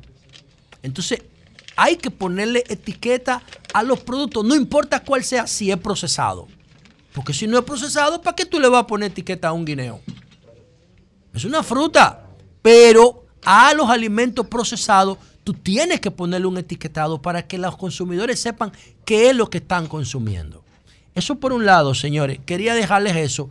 Traten de consumir el menos pan posible que ustedes puedan, pero consúmanlo lo más integral posible y si pueden dejar de consumirlo, le están haciendo un favor a su salud en el mediano plazo. ¿Qué tú haces siendo una persona de éxito? Si vas a tener un paquete de enfermedades cuando llegue a los 50 años, que vas a tener que ponerte pamper, que no vas a poder caminar, que no vas a poder crecer tu, ver crecer tu familia. ¿Qué tú haces con eso? Entonces es mejor saber que cuando compras algo rico que te gusta, estás pagando con salud más que con dinero. Por otro lado, señores, ha surgido un, fenómeno en el deporte, en el deporte del tenis. Lo que hizo este muchacho, este español, Carlos Arraraz, fue una hazaña histórica y debe ser de mucho regocijo porque lo hizo eh, frente al rey de España. Yo no creo en esa vaina de reyes, son disparates, pero para ellos es importante, para los españoles y para los ingleses, porque estaba jugando Wimbledon en Inglaterra, donde también creen esas cosas, y estaba el, los príncipes de Gales y el rey Felipe, qué sé yo qué, viendo el juego. Y Carlos Arrarás ganó, señores. ¿Saben a quién? A Nova Djokovic. ¿Y por qué esto es una hazaña brutal? Bueno, estamos frente al sucesor natural de Rafael Nadal. Apenas tiene 20 años y ya es número uno del ranking mundial. Número uno del ranking mundial. Quizás, quizás, si la buena salud lo acompaña, este muchacho pudiera superar las hazañas de Rafa Nadal. Tiene un talento increíble de cómo se mueve en pista, cómo puede devolver con las dos manos. Tiene un saque brutal, es sumamente inteligente y tiene un juego de piernas que esa vaina usted tiene que verlo. Eso usted tiene que verlo. Y entonces, ¿qué pasó en el fin de semana? Que Carlos Alcaraz dejó en el camino, en las finales de Wimbledon, a Nova Djokovic. Después de Roger Federer, y que yo no sé, tendría que ver las estadísticas, el jugador más impresionante de las últimas décadas. Es una, es una tríada, ¿no? Roger Federer, eh, Nova Djokovic y Rafa Nadal. Son los tres tipos que han marcado la última generación del tenis, pero ahora ha llegado este muchacho con una disrupción increíble. Y para que usted tenga una idea, la hazaña que logró este fin de semana es la siguiente. Él logró derrotar a Novak, a, Djokovic y Novak Djokovic en Wimbledon, en Inglaterra, tenía 34 partidos ganados de manera consecutiva. Obviamente, Novak Djokovic es un tenista que ya llegó a su punto de inflexión, igual que Federer, que ya se retiró, igual que Nadal, que está a punto de retirarse. Por eso yo hablo de una sucesión natural. Pero Djokovic había jugado en, Wimbledon 34 partidos consecutivos. Ganada. Y en esos 34 partidos ganó cuatro títulos de Wimbledon. Cuatro títulos de manera consecutiva. 2018, 19, 21 y 22. El 20, el, el 20, ustedes saben que no se jugó por el tema de la pandemia. Pero lo, de Djokovic en Wimbledon es lo mismo que los Rafa, de los Rafa Nadal jugando en polvo de ladrillo, que eran prácticamente imbatibles. Bueno, pues este muchacho, este muchacho dejó a Djokovic en el camino. Ya había ganado el US Open en el otoño pasado. En el otoño pasado ya había ganado el US Open y había quedado en finales en los cuatro Grand Slam. Es una superestrella del tenis y parece ser el sucesor natural de Rafa Nadal. Y por último, señores, quería decir lo siguiente. Um, el Intran anunció el fin de semana pasado que va a poner en funcionamiento el sistema de puntos en la licencia de conducir que está previsto en la ley 63-17. Entonces, ese, ese artículo creo que es el 215, algo así de la ley 63-17 es el que establece el sistema de puntos en la República Dominicana, que ese sistema de puntos, que no es algo de nosotros, pero que existe en muchos países del mundo, está basado en los principios del conductismo. Si tú te comportas bien, yo te valido como conductor y si te portas mal, te voy degradando con un sistema de puntos que en República Dominicana empezaría en 20 puntos. Y tú vas a ir perdiendo puntos conforme o manteniendo puntos conforme te comporte. Este sistema tiene un problema.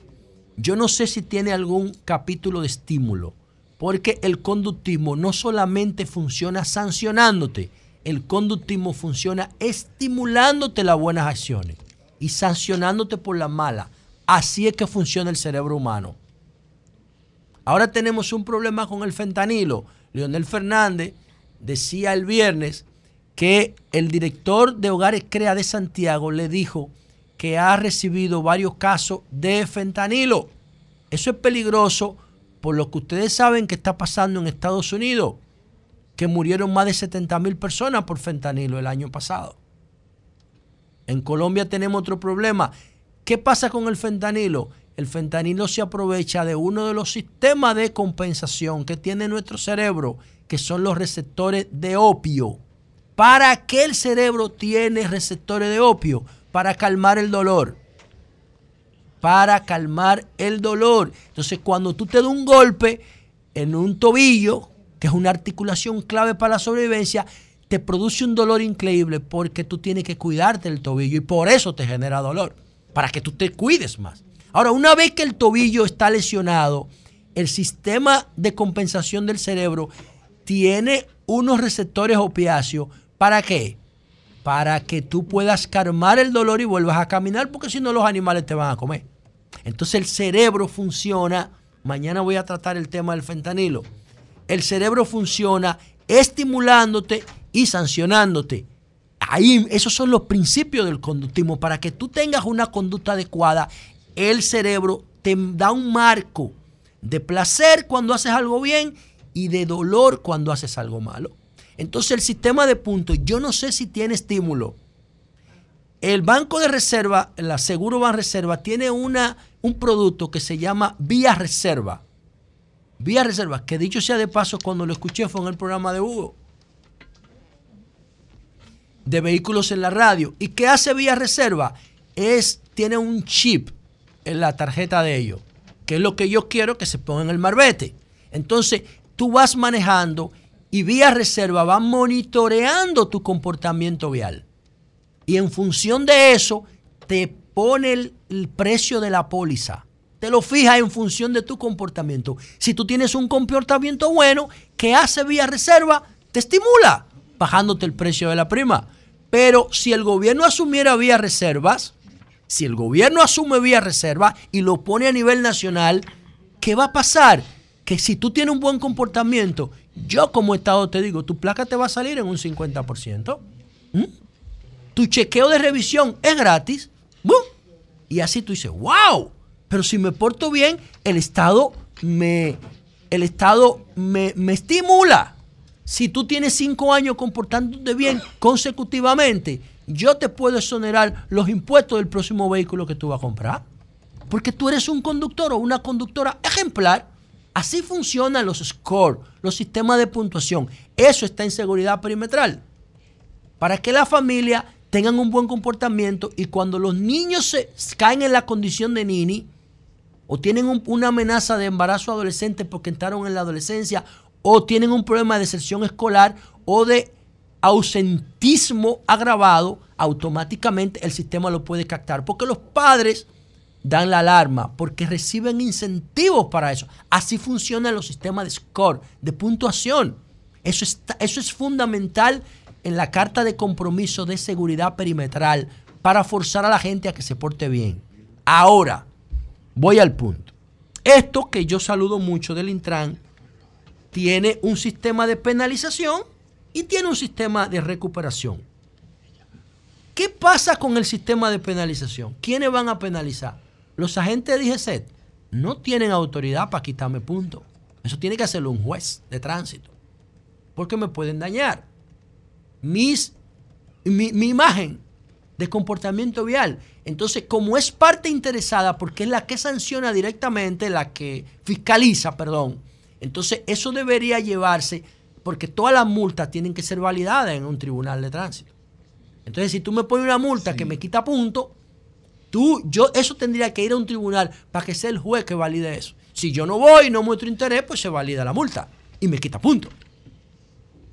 Primer lugar. Segundo lugar, y esto es lo que a mí más me preocupa, porque estamos poniendo el sistema de puntos, pero no estamos resolviendo los problemas estructurales.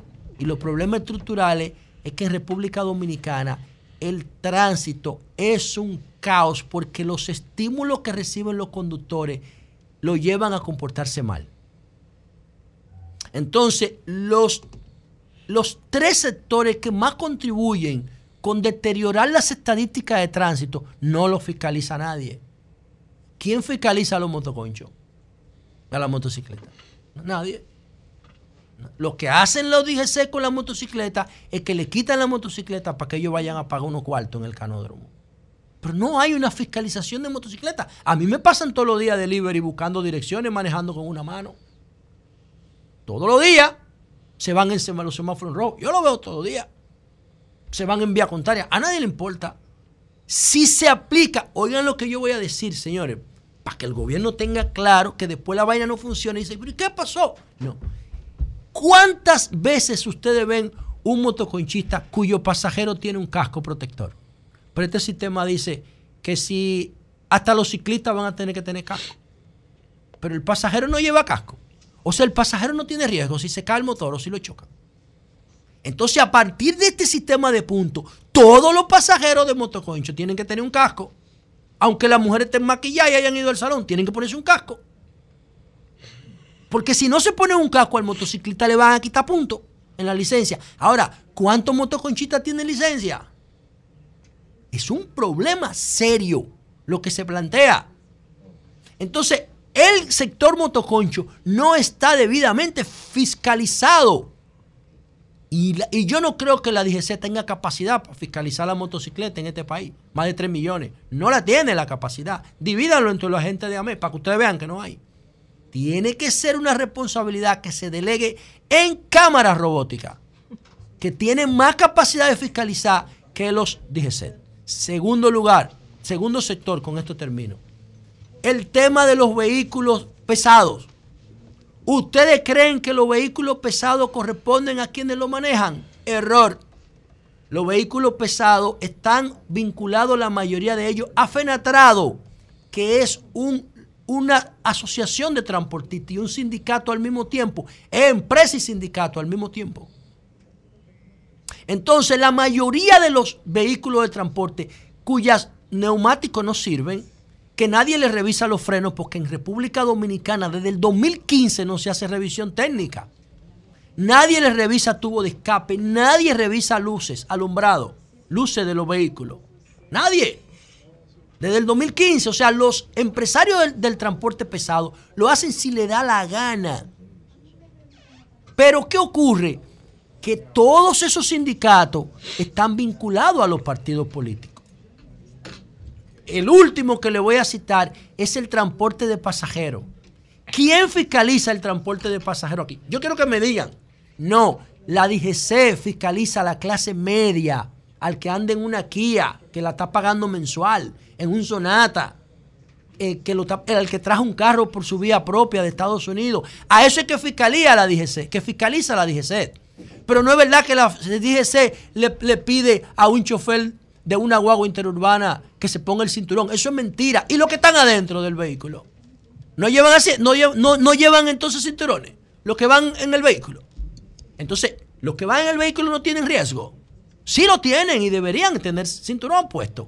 Entonces no fiscalizan a lo del transporte público porque lo del transporte público está metido en los partidos para que el presidente entienda que si no resolvemos el tráfico de influencia y la corrupción asociada al transporte, esos sistemas de puntos es un show.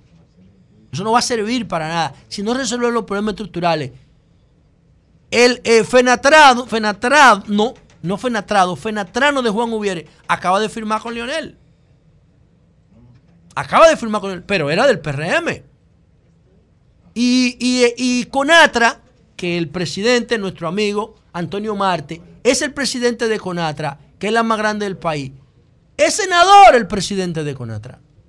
Y pertenece al PRD, al PRM, perdón, y también fue aliado con Leonel Fernández. Y la otra, ¿cómo se llama la del PLD, Una, una trafín.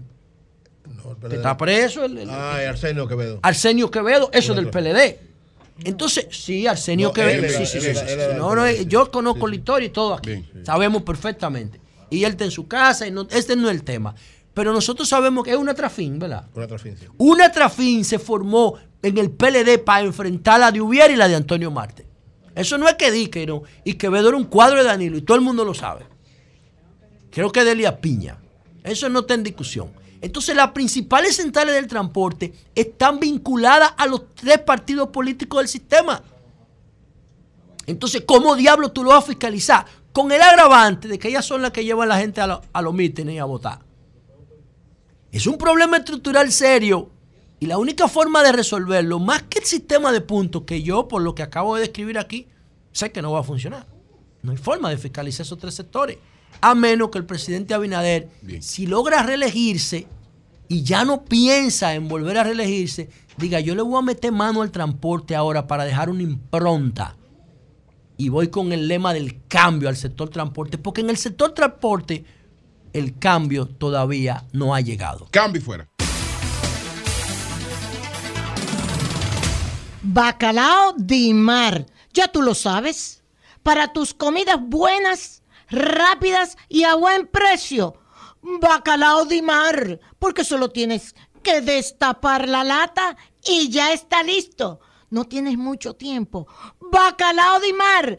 Destapas la lata y ya está listo. Ya tú sabes. Para tus comidas buenas, rápidas y a buen precio, bacalao de mar.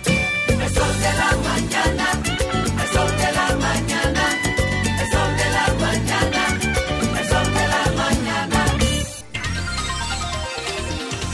9, 5 minutos. Buenos días, Pedro. Adelante. Buenos días, don Julio Martín, esposo. Buenos días a todo el elenco de este Sol de la Mañana. Buenos días al equipo de producción que hace posible que este programa salga al aire con el contenido que llevamos a cabo. Buenos días a todos nuestros amables televidentes, radio escucha y cibernauta a los hombres y mujeres de bien. Y a los que no son de bien, pues vamos a orar, como dice Eury, por ello, para que se conviertan en hombres y mujeres de bien. Bueno, un fin de semana bastante cargado, un fin de semana con mucho movimiento en lo que tiene que ver con la parte política proselitista. Como cada lunes, pues hago un recuento de las actividades que realizamos, de las actividades que llevamos a cabo, Joan, eh, con miras a presentarle cara a cara, face to face, casa por casa, a los municipios de la circunscripción número 2 del Distrito Nacional de lo que serán nuestras propuestas y por qué queremos ir a la Cámara de Diputados por el partido Fuerza del Pueblo. Dentro de esas visitas, el viernes estuvimos en una masiva asamblea en Los Girasoles, que fue organizada por, por los compañeros Nelfi, Fran Mejía, Félix Basilio, Pancho y Jorge Patricio. Una asamblea bastante motivadora, todos ellos presidentes de direcciones medias. Luego, una escena muy bonita que me impactó muchísimo y que compromete a uno cada día cuando uno utiliza el privilegio que dan estos micrófonos del sol de la mañana, se presentó un señor que yo lo estaba mirando desde que comenzó la asamblea y yo, oh, pero no se me parece a, los dirigentes comunes de acá de los girasoles. Y es el señor Leo, ese que ustedes ven ahí. Leo es un colmadero de los girasoles. Y él estuvo ahí hasta que terminó la reunión y cuando terminó él me abordó y me dijo, mire, don Pedro, yo escuché que usted venía para los girasoles y yo dije, yo no puedo perderme la oportunidad de conocerlo porque yo soy un fiel seguidor del Sol de la Mañana y de los comentarios que ustedes realizan allí. Como leo a diario cientos de personas cuando vamos a estos barrios se nos acerca para identificarse con el trabajo comunicacional que hacemos todos los que estamos aquí. Luego Leo me invitó a su colmado, allí me presentó a su familia, los girasoles, y fue una parte muy, muy emotiva, muy bonita, porque de verdad que eso es lo que compromete a uno a seguir trabajando por el bienestar de los dominicanos y ser la voz de los que no tienen voz y ser la voz de esos grandes problemas que están en esos barrios marginados de la ciudad capital. El sábado acudimos al sector Las Flores en Cristo Rey. Allí participamos de la validación de la dirección media 171 de la Fuerza del Pueblo, de la compañera Yesenia Reyes. Eh, un evento bastante motivado, una dirección media, está compuesta por 15 direcciones de base y cada dirección de base tiene entre 15 y 21 miembros. En el viejo partido, solamente en la circunscripción 2 habían 65 comités intermedios. Hoy la Fuerza del Pueblo tiene 171 y ayer la compañera Yudelki Veloz de la Agustinita validó su dirección media y completó la 172. Eso quiere decir que se marca un crecimiento progresivo de las eh, de los organismos de dirección de la fuerza del pueblo.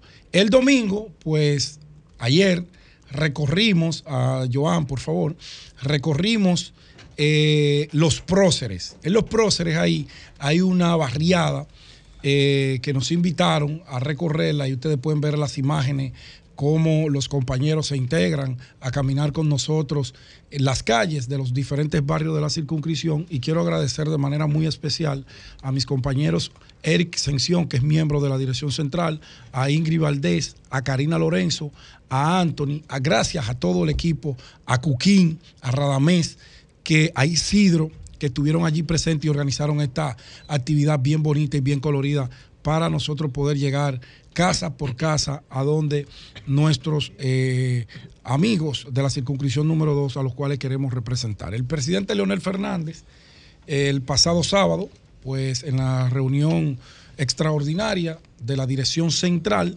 fue escogido como único precandidato de la Fuerza del Pueblo. Ningún otro candidato se inscribió y como manda la Junta Central Electoral, que estaba allí presente, una comisión de ese organismo, pues el presidente Leonel Fernández a unanimidad fue escogido como precandidato para eh, luego ser escogido candidato presidencial oficial de la Fuerza del Pueblo para los comicios de eh, mayo próximo. Además, el presidente Leonel Fernández estuvo en un recorrido una caravana masiva, súper masiva, Joan, si tiene imágenes por ahí, en la provincia de San Cristóbal y luego realizó varias visitas allá eh, y juramentó a decenas de personas que pasan a la fuerza del pueblo. Hago un paréntesis ahí porque quiero referirme, Julio, a un tema que trataste muy, muy, muy, muy brevemente. Pero antes de entrar a ese temita, quiero eh, decirle a un oyente que nos llamó esta mañana muy preocupado, no fue que Pedro cerró el caso de Miki López, no.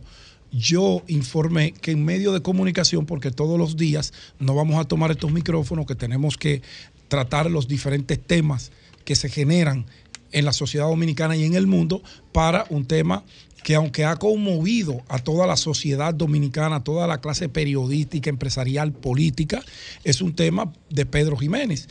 Eh, y que agradezco infinitamente ese apoyo solidario que nos ha dado. Hablé de los medios.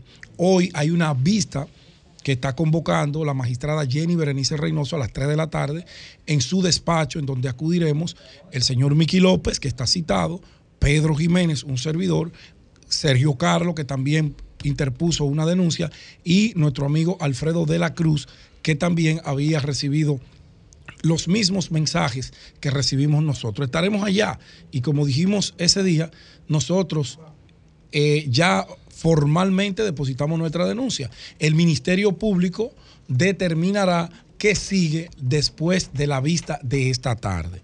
No es que yo he cerrado nada, yo continúo hasta que el Ministerio Público determine el curso que esto debe llevar.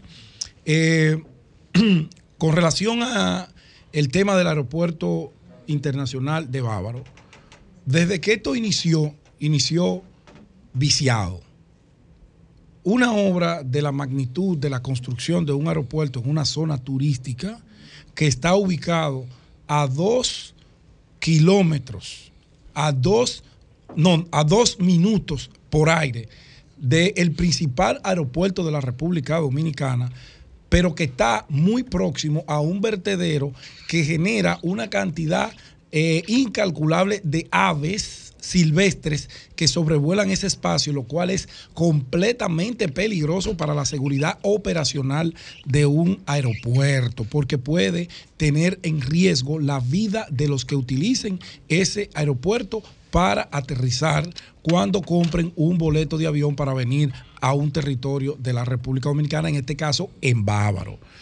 Eso se hizo sin vista pública, porque ¿quién va a entender que en medio de una pandemia se iban a hacer las vistas públicas como manda la ley?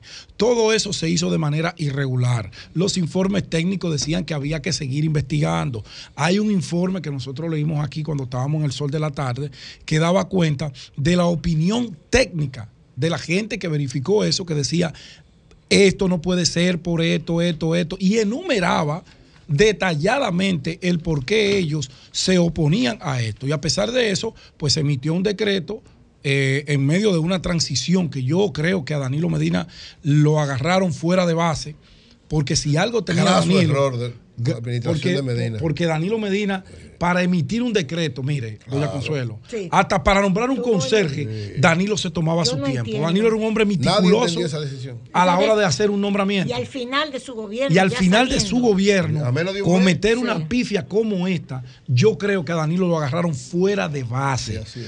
Parece que había gente que tenía compromisos, gente cercana a Danilo, que tenían compromiso con ese sector y lo pusieron o se lo colaron el decreto y él no se dio cuenta. Porque es la única. Cuenta, hombre, Danilo, ¿cómo no se va a dar cuenta? Bueno, es la única explicación que yo puedo encontrar. Que se dio cuenta. El caso es que lo hizo y lo hizo mal. A, una decisión como esta. Siete sentencias. Siete sentencias porque, como usted comprenderá, un aeropuerto que tiene más de 20 años funcionando, que se instaló no cuando Punta Cana es lo que es hoy, no, cuando eso era Monte y Culebra, esta gente llegó con una visión empresarial y creó esa zona. En eso no podemos ser mezquinos y decir, no, porque es un tema empresarial. Claro que es un tema empresarial, pero si ellos confiaron, ellos desarrollaron, ellos construyeron, ellos se arriesgaron, ellos invirtieron, ahora tú no puedes venir a que yo comparta ese pastel que quizá todavía yo tengo grandes compromisos económicos con esa visión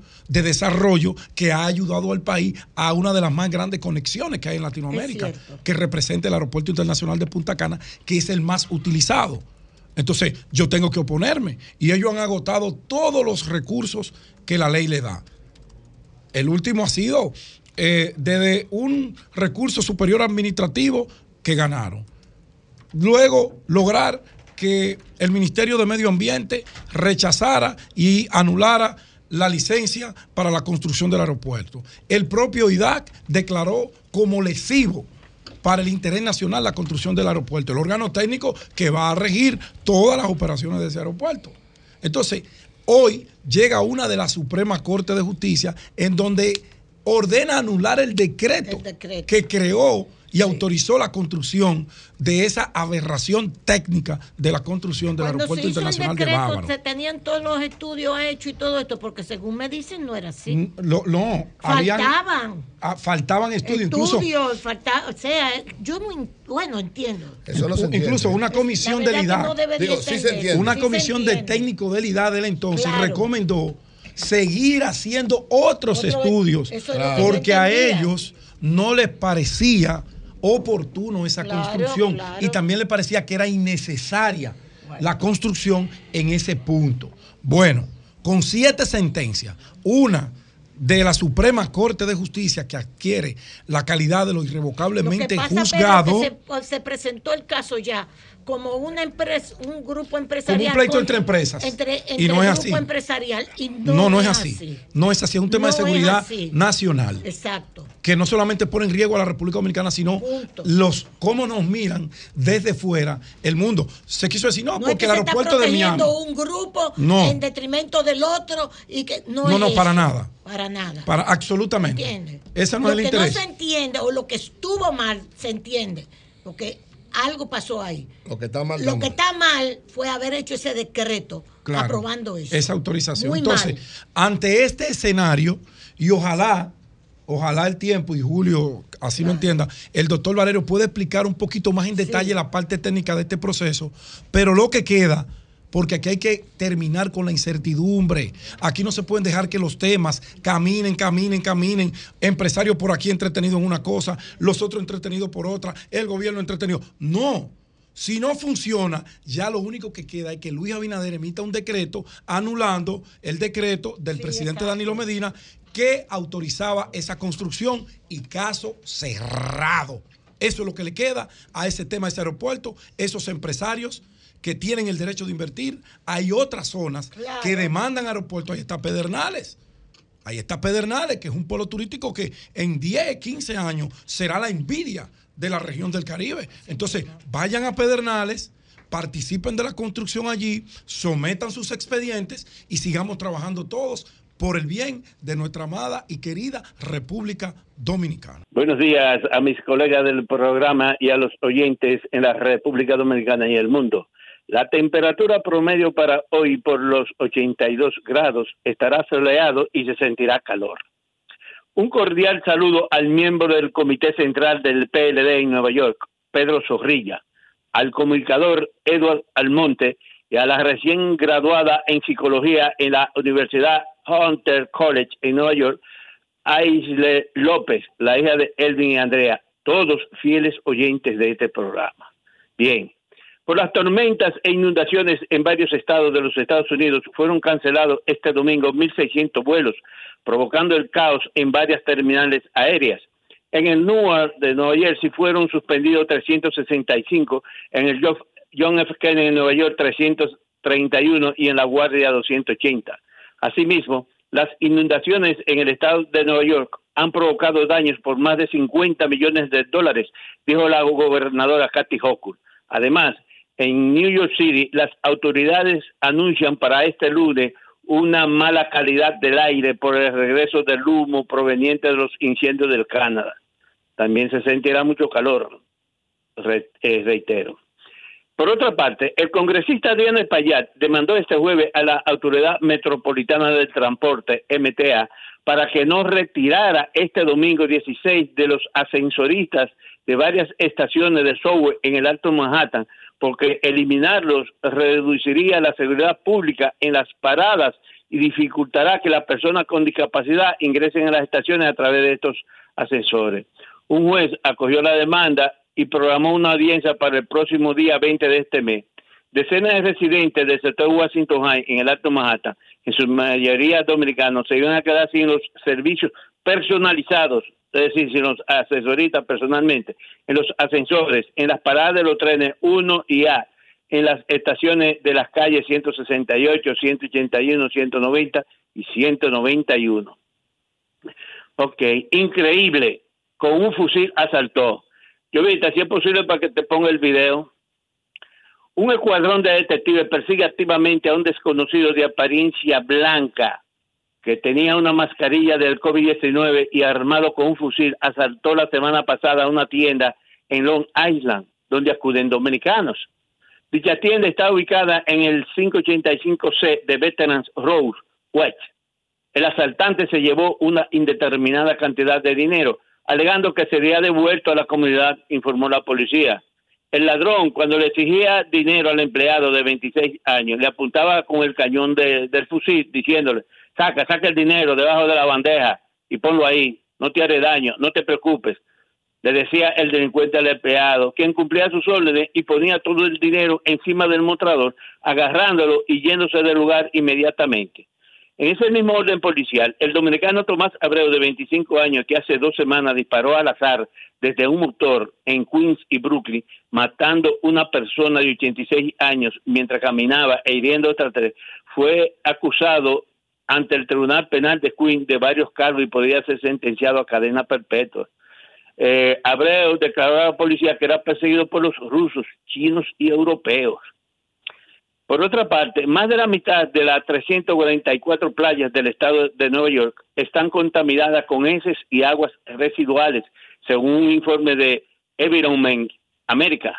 A dichas playas acuden semanalmente miles de dominicanos, al igual que de otras etnias. Los hallazgos superan los límites de la Agencia de Protección Ambiental, institución que protege la salud de la persona y el medio ambiente. La norma señala que la concentración de bacterias ecorocosi presentes en los residuos fecales no debe superar las 104 colonias por cada 100 milímetros de muestra. Por último, policiales. La policía de Nueva York está ofreciendo 3.500 dólares de recompensa a quien ofrezca información que lleve a la captura de dos hombres vestidos de negro y con pasamontaña que hace pocos días... ¿Qué pasó aquí? Que hace pocos días sí, que hace pocos días, desde un motor, titúa, titúa, po, po, pipán, pipán, provocando un guay, guay, mi hijo, mi hijo, ven, ven, ven, mi hijo, corre, corre. Luego que fueran heridos dos adultos y dos niños de 3 y 6 años en horas de la tarde del antepasado sábado el interior, en el interior del Parque San James, abarrotado, y que está ubicado entre la avenida Girón y Morris con la calle 193 en el Bronx, área donde residen cientos de familias dominicanas. Regresamos al estudio. Cambio fuera. Son 106.5. Son las 9.30 minutos. Señores, con nosotros está el senador de la provincia de Barahona, José del Castillo Sabiñón, senador del Partido de Liberación Dominicana, miembro de su comité político y uno de los voceros de la candidatura de Abel Martínez, el candidato presidencial del PLD. Buenos días, senador, ¿cómo está usted? Bueno, buenos días eh, a ustedes, eh, eh, Julio, Virgilio, María Elena, José. Doña Saludos, Consuelo. Euri. Eh, y bueno, Hola, todos los que siguen este programa, evidentemente el toque de queda de todas las mañanas. Senador, ¿de dónde sale ese rum rum que habla de una posibilidad? Eury se hizo eco aquí, Sí. yo le dije que no lo creía, eh, de que usted... Bueno, yo eh, creo que el más yo no dije indicado-. De, de un salto al vacío. El más- al Al vacío, vacío no, no, no, no, al vacío no. Al vacío creo no. que- creo que el ma- el más indicado- Al, o al lleno. Tú, tú dirías un favor. No, el que, el, el que va al PRM va a un hipermercado. No, espérate, espérate, vamos a ver. José. ¿Cómo que un hipermercado? Oh, Un hipermercado es un es Dios, un comercial es es un es un es un centro comercial grande. O sea que la política es un, eh, es un comercio, lo que tú quieres No, no quiero Ah. decir eso, quiero decirlo en tamaño para que la gente lo Ah, entienda, bueno, lo que nos escuchan. No, está bien, lo que pasa es que hay partidos ya, los partidos de oposición. ¿De dónde sale? Hay Pero uno sí, que es un colmado y el otro Yo- una Yo paletera. quería venir a este programa para preguntarle a Eury precisamente eso, porque de donde no salió fue de mi boca, ni de. Ni Pero de, una pregunta, ni de una ¿sabes que yo tengo ahora temor de preguntarle a algún No pregunte, se va o no se va? no yo pregunte. no guapo por eso, porque. Porque. Bolívar Valera me dijo ahí, No pregunte. sentado ahí, pero mira, a- me dio un boche delante de todo, diciendo que eso era imposible que él se fuera del PLD, que jamás en la vida. Y ayer se juramentó. Entonces a mí me da como cosa ahora, y además se han ido cinco amigos míos que yo estimo mucho, y no quisiera que tú, que te estimo extraordinariamente, te fuera también para el PRM. ¿De dónde sale? Hay No. un rumor, y además algún dirigente del P de Barahona se acercó a mí y me dijo, mira, se imagínate. está en contacto. No tiene nada de malo tampoco dijo que él se vaya. Supuestamente de que estaban en contacto contigo hablando y que había posibilidad. Bueno, yo hablo todos los días, te decía ahorita, con senadores de- del PRM, pero eso to- no tiene ningún asidero, eh, más que la mente febril de algunos que. A lo o sea, mejor- no hay posibilidad o de que tú te vayas de del otro, PLD. o- no hay posibilidad de que tú te vayas al PLD, Mira, eh, aunque yo, tú no seas yo candidato no puedo a decir que en la vida, eh, o sea, yo, eh, esa frase tremendista y absolutista, yo no la uso porque, imagínate, eh, no es imposible que yo me vaya al PLD. Ahora, yo no me voy de mi partido, eso no ha pasado por mi mente. Yo soy senador del, del- del Partido de la Liberación Dominicana. Aspiro, eh, eso A seguir. digamos que eh, es una premisa a continuar en esa, en esa posición. Mi partido se ha reservado esa candidatura eh, y, y entiendo que esa reserva ha sido para eh, facilitar eh, mi aspiración a continuar en la posición Si no de te la dan, representar a la provincia de Barahona. ¿Evaluarías la es que- posibilidad es de que eso no está en juego. Porque Ok, que- la pos- o sea, supongamos que hay un acuerdo con otra fuerza o con otro partido. Por encima de, de eso, o sea, de una situación, todo el mundo sabe que voy a ser tú. es si hay un acuerdo y dicen que hay otro, Ese escenario que tú estás planteando no se ha eh, ponderado bajo ningún concepto. O sea, al contrario. La reserva, y, y te lo digo porque inicialmente la candidatura tanto de Independencia como de Barahona no estaban reservadas. El partido entendió que podía disponer de esa reserva, eh, no de Barahona e Independencia, sino del espacio, eh, en virtud de los límites del 20%, eh, a los fines de utilizarla en otras provincias donde pudiese llegar a acuerdos con otras organizaciones. Eh, porque tanto la candidatura de Barahona como la de Independencia, hay prácticamente un consenso en que los candidatos seamos los senadores que actualmente representamos al PLD, que, para fin- los fines de la, del proceso electoral que se está iniciando, somos dos. porque Iván no repite. O sea, Iván decidió no, no aspirar y el candidato ya eh, eh, Adriano digamos Sánchez ratificado Es Adriano. es Adriano Sánchez Roa. Sí. Por- por- Entonces, tú sí vas a eh, repetir, o sea, tú vas como candidato del PLD.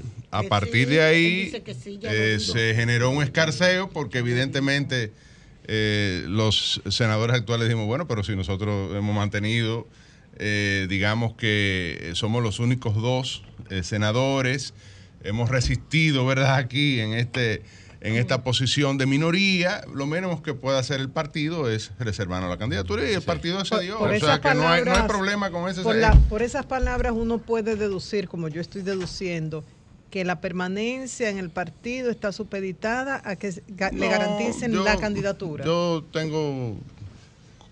Esto ya estaba calculando casi 15 años el PLD ya. Eh, y yo he sido senador. Eh, Yo no fui senador en el 15, por ejemplo, que tenía un mejor porcentaje en términos electorales. Y no necesariamente no, pero ahora me parecería una agresión innecesaria e injusta, y no la entendería, lógica, que un senador que marca bien en Barahona, por eso quizás otros partidos, eh, digamos que... eh, Cuando tú dices les que marca gustaría- bien, perdón, José, cuando tú dices que marcas bien, ¿de qué estamos hablando en términos de reales? encuestas. No, yo digo, ¿qué dicen las encuestas? Bueno, yo estoy por encima del 50% ahora mismo. Ah, coño, pero no, pues nadie va a inventar con eso. que marca bien y que otros partidos le Virgilio, que conoce encuestas del, del, del PRM, del gobierno, sabe que yo he marcado bien todo el tiempo y que ahora para el proceso electoral actual estoy en un buen posicionamiento electoral. Es así.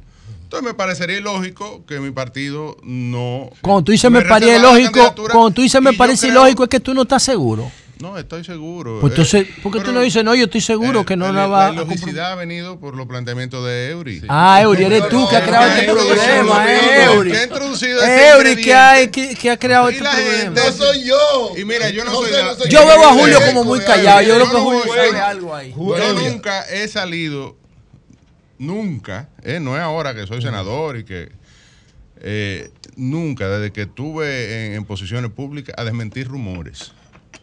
Imagínate, uno se volviera loco si a cada cualquiera que diga algo sale. No, espérate, eso no es así, lo que sea. Entonces, mm, ahora lo hago, primero por el respeto que tú me mereces y porque me han hecho la pregunta directamente. Claro, sí, y ante la pregunta directa, No, no, no, yo- yo te- ante la pregunta directa, yo eh, Claro. pues respondo. Que es lo único que yo le pido a la gente antes de eh, dejar volar eh, el llame, rumor. la imaginación. Usted me llama y yo le digo, no, sí, lo que sea. sea. La respuesta que sea. El este la pues respuesta que sea. yo reitero que mi preocupación, porque no fue que yo afirmé que Es por lo del boli no, que está sino, preocupado. Yo dije, hay un rumor de que José supuestamente se vaya, entonces estoy preocupado porque porque varias gente, que que ya lo dices tú, ya lo dijo Dani. Lo, Sí, no, pero por eso. Lo estoy llamando del viernes. Dani Correcto, lo que Alcántara. te digo, pero Eh, llama José del Castillo, tu amigo. Eh, por claro. favor, devuelve. No, lo que pasa es que me ha pasado con algunos, sobre todo a mí, lo último fue, le decía. Guarocuya Cabral, que me dijo a mí, de manera Y personal, el primo mío, mal. que no se iba para el PRM y entonces se fue. Y el boli, Pero- dice que lo del y el boli. boli me lo dice aquí. Por otra parte, José, Esperemos la- que- eh, y con relación a la, Confío po- en ti, a la posición cuando,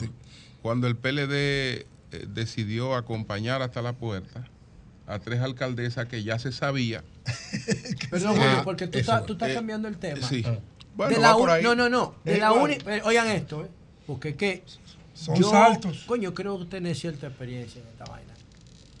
De la única forma que José tiene un 50% en Barahona es si él está por encima de su partido y si una parte del PRM lo está apoyando. Yo, yo, Perdón.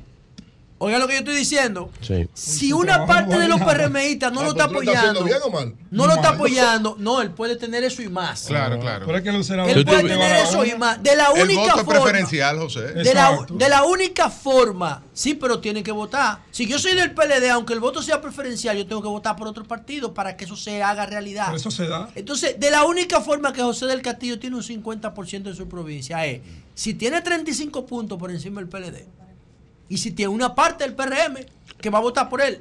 Él está debe, bien. debe estar en la Yo sociedad. no sé cómo él está. Él está bien. Ahora, yo estoy diciendo Ya que para tener 50. esos números, entonces él tiene que tener el apoyo de los demás partidos, porque con lo del PLD solo no lo va a tener. Está bien. Ahora, el ahora. voto preferencial, y te reitero. Sí, pero el voto ahora, preferencial, entonces senador. los PLMistas van a votar por ti. Pero él ganó Ahora, en las pasadas elecciones, difícil, oye, José. oye, oye, José, en las pasadas elecciones, como te dice Pedro, una en las encuestas se eh, los PRMistas del 30, el- la mitad de los PRMistas que votaron para la candidatura a senador vota- decían que iban a votar por el senador del PLD, por José del Castillo. Claro, era un escenario, porque hay que reconocer eso, donde el PRM llevaba una candidatura que no era, digamos, de alianza, que no era propia, y, y una parte... Que eh, se produjo Eh, una tensión nacional de un 40% Senador, que ahora no se va a senador, producir. Senador, eh, hecho- dice don Julio, dice don. Julio que, que la- las alcaldesas, alcaldes que Ah, estaban, sí. que acompañaron a la Correcto. puerta de su provincia, que dice don es lo- Julio. lo que le pregunto, porque cuando el PLD, que es una decisión No, pero- que parece inteligente, decide acompañar hasta la puerta a tres alcaldesas que ya se sabe, Sí. que ya se sabe. Que se va. Pero lo ¿qué que había, ¿qué lo que había se sabe. lo Es que- como se sabía que yo me iba, que dijo Ahí está. Ever, que- pero, ya se fueron. eso lo- Se ahí es que yo quiero preguntar. Eh, eh, entonces, eh, que ya se sabe que habían, que habían Se pactado. fue una. Entonces, No, pero yo quiero que tú me digas si se fueron las tres. bueno, la- pero habían pactado. Pero ¿dónde está el pacto? Es Ah, que ¿Tú lo viste? eso es lo que yo yo, no, yo no le he visto y sé todos los pactos que se han hecho. eh. Ah, decir, yo no- yo no, bueno. no, no me, no, Ah, bueno. venga con eso. Yo no he visto. Ah, no, no, bueno. No, no, que yo no he visto ningún Entonces, pacto. na- nadie tiene- tú no le puedes dar a yo no he visto, yo no he visto ningún pacto. y Entonces- ahora yo sé todos los pactos que se han hecho. Esa mujer había negociado con el gobierno ya. Entonces, el PLD decide, Mira, mira, mira, decide, mira. decide acompañarla hasta la puerta Sí. y usted protestó. Claro. Ok, adelante. Protesté por lo siguiente. Sí, Vamos a ver. Y creo que tengo todo el derecho de hacerlo. sí. Primero, los tres casos no son iguales. Ok, ok. El- la única prueba que a mí, hasta a mí me mandaron, incluso per- gente de la, del Tribunal de Disciplina, corresponde a la alcaldesa de Bánica, Giselle eh, Santana. Luego hay dos encartadas, vamos a llamarla de esa manera, porque eso está de moda, ¿verdad? Sí. Sí, además es un proceso, ¿verdad? Claro, sí. Hay dos encartadas a las que se le dio el mismo trato, eh, utilizando una prueba que no le correspondía a ellas, que es un flyer Con la prueba de una la procesaron Votaron a tres, Coño, a, do- pues, a dos más. Ese es el primer elemento que a mí me tribunal, llama la atención. Ahora, ¿por qué yo mí, protesto? no Porque nada más, Julio. pero que tú sabes, pero que se sabe, José. Pero ¿qué es lo que se Digo, sabe, dos- Es un proceso de José, expulsión, los dos José, los dos- de por vida. dos José, se sabe que un partido. Hay debido proceso, partido hay no derecho quiere- a la gente que un partido a- no quiere desprenderse de nadie y Claro. menos y porque A mí no me llamaron nunca. que, para, un parti- que para un partido tomar una decisión como esa de tiene que tiene que tener la certidumbre y la certidumbre no, no necesariamente prueba. Nadie Ah, tiene nadie Oye, ¿cómo la Ah, ¿Y quién tiene, y quién tiene Pero prueba? venga acá, yo me paro aquí, ¿Y quién tiene prueba de la forma en que han sido convencidos estos alcaldes de, de del al PRM? ¿para ¿Quién tiene espera, tú me hiciste una pregunta, yo, yo, yo, tengo que responderla, ¿verdad? Sí. Claro. La Adelante. gente tiene derecho a un proceso, sobre todo cuando se decreta la expulsión de por vida. De manera deshonrosa, oye, de manera te Oye, los tres votaran. apellidos, porque fue una expulsión, eh, ¿verdad? Con la, letra, con la letra escarlata. Es decir, de por vida, eh, por alta traición Oye, esa vaina. y eh, deshonrosa. Lo dice así mismo la resolución. Entonces, hay una alcaldesa que es de Polo, Barahona, Sí. es de mi equipo. Eh, Eso era lo que yo iba a preguntar. Que si Ok. las tres eran de tu equipo. Además, es además. José, lo que a mí me habían dicho que las tres eran de tu equipo. Es además. Es que él es el líder de la A ti, Eh, es una agresión a ti. Vamos no, porque oírlo. Peña queda muy lejos de donde yo estoy. Adelante. Pero eh, eh, la otra también, yo coordiné, eh, he sido Ah, enlace de la la provincia de Independencia y conozco el la- caso. Ahora, la que yo estoy eh, realmente Defendiendo. defendiendo, digamos, es la La de alcaldesa de Polo. De Polo Barahona. Que además fue el alcalde hembra o varón. El alcalde hembra o varón más votado de todo el país. Es decir, una mujer que gana en el PLD, en el PRM, en generación de servidores, en el, en el en el movimiento de polero ausente, donde sea, esa mujer gana. Es decir, ella, donde quiera que llega, eh, Aporta. aporta.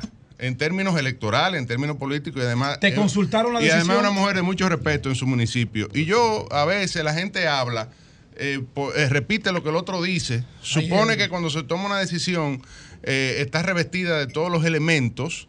Eh, que se hizo un debido proceso, que eh, se llevó a cabo las investigaciones del lugar. Esa mujer no, hoy, hoy ella dice que ella no se ha ido de su partido. Le y yo quiero que la. Le, un libro Ahora, PRM también.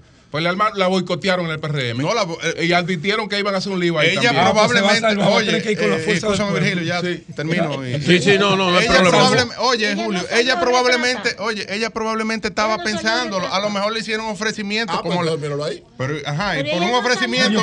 O sea, yo te ofrezco golpe y tú me vas a mí a, matar. Porque como yo te, te, di golpe de herida porque, José, o por asesinato. Ah, porque tú crees que el PLD, eso se llama una falacia de autoridad la que tú acabas de decir a mí, porque, porque el PLD dijo. Ay, no. Aquí, aquí, hay, aquí hay una ya, serie pues de. Son los trumpitas no. que usan esa frase. No, no, deja los trumpitas, deja los trumpitas tranquilos. Tú me quieres descartar tú quieres descartar mi argumento. Tú quieres descartar el argumento porque el PLD tomó esa decisión. Ahora, yo creo que vivimos un partido democrático. Yo soy miembro del comité político de esta organización. Y a mí, eh, los compañeros me han criticado, yo lo acepto porque evidentemente esa es parte del proceso democrático. Correcto. ¿De por qué yo no airé eso dentro de mi, Exacto, de mi organismo? Bueno, bueno, porque la votaron y a mí nadie me llamó. Siendo Ay, el senador de la provincia, el miembro del comité político de Barahona para Oye, votar a una alcaldesa de mi provincia. Pero, pero, no lo planteaste después en el comité político. ¿Por qué lo planteaste eh, no, ya pero de senador, espérate, espérate. Lo planteé donde lo publicó el PLD en las redes. Senador, senador, con esa decisión, como dijo no, don Julio, con eh, esa decisión. Ahora, no por qué estoy cerca del PRM. Digo, con no, esa decisión. No, no, digo, no me quiero poner como el boli. Eh, con, eh, con esa, con esa decisión. Lo que yo creo aquí, primero, tú tienes que entender mi posición. Hay que echar para atrás, que reconsideren eso. O sea, con esa decisión. Yo lo que he dicho, lo que he dicho, como tú a una alcaldesa que yo la estoy hablando con ella, le estoy diciendo, mira, no te vayas, eh, eh, reconsidera. Eh, la familia le estaba haciendo presión porque es de una familia peledeísta y de repente yo oigo, yo veo, pero eh, escúchame, eh, de eh, repente yo veo. Ella no se va, repente, está diciendo ya que Luis no es malo nada. Que está diciendo que, Luis no es malo nada. Se va. No, pero que Luis no es malo. No es, pero no es Pero no es malo. Oye, es verdad que Luis no es malo. Entonces, yo dándole una muela, yo dándole una muela a esta mujer para que no se vaya y mi partido lo que hace es que me madruga. Entonces, ¿por qué ella no pudiese pensar que yo estaba detrás de esa expulsión también? Entonces tú ah, tienes que ah, entender que plantear una política Senador. de cara a, y con, y con esa decisión. senador y con esa decisión con esa decisión yo creo que después de una decisión tan drástica vamos a hacer una sugerencia a ella una sugerencia a ella para que eso eche para atrás. que se ponga a decir que Abel no es malo nada.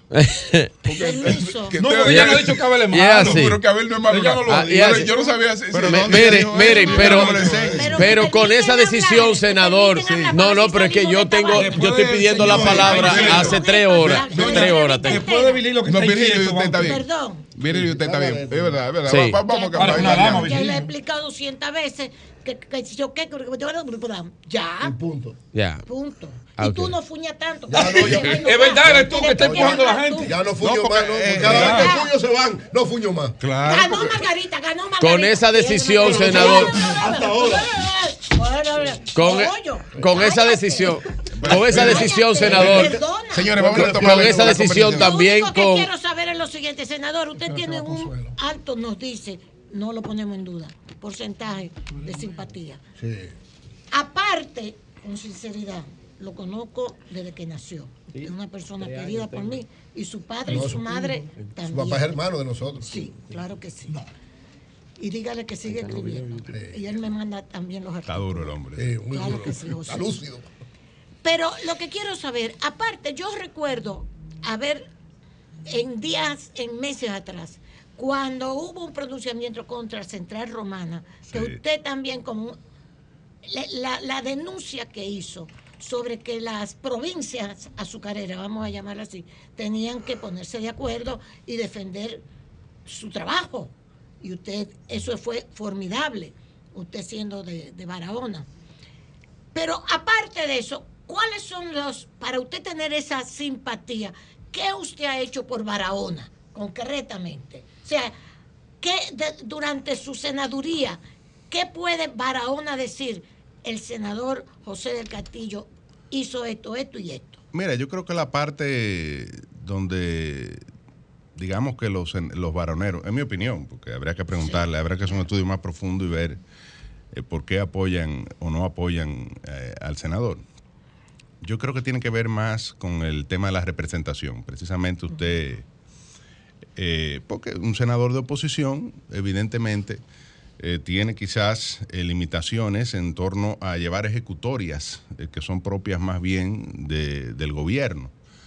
Eh, pero sobre todo en los aspectos de representación. Y, lo hemos hecho con la presa de Montegrande, hemos desarrollado una labor, yo creo que importante, de fiscalización también de la ejecución de los contratos, de exigirle al gobierno la terminación de la obra, de darle seguimiento a, la, ejecución, de denunciar, por ejemplo, he denunciado en varias ocasiones que hoy esta obra que es la más importante, no solo para la provincia de Barahona, sino para Independencia y Bauruco, y en sentido general para la región suroeste, eh, no, no, garantiza eh, los elementos para los cuales fue eh, diseñada, que es una presa múltiple. Hoy lo que va a inaugurar el gobierno, no sabemos todavía cuándo, probablemente en diciembre, o quizá a principios del año entrante, es básicamente el embalse sin los canales del margen derecho y del margen izquierdo, es decir, que el agua no puede salir de la presa.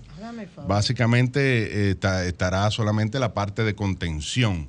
Si el agua no sale de la presa, entonces no hay riego, entonces las 300 mil tareas adicionales no entrarán en producción. Eh, la parte, evidentemente, del acueducto de Azuro, es decir, el acceso al agua potable, que también está planteado un incremento en, el agua que va a recibir este acueducto.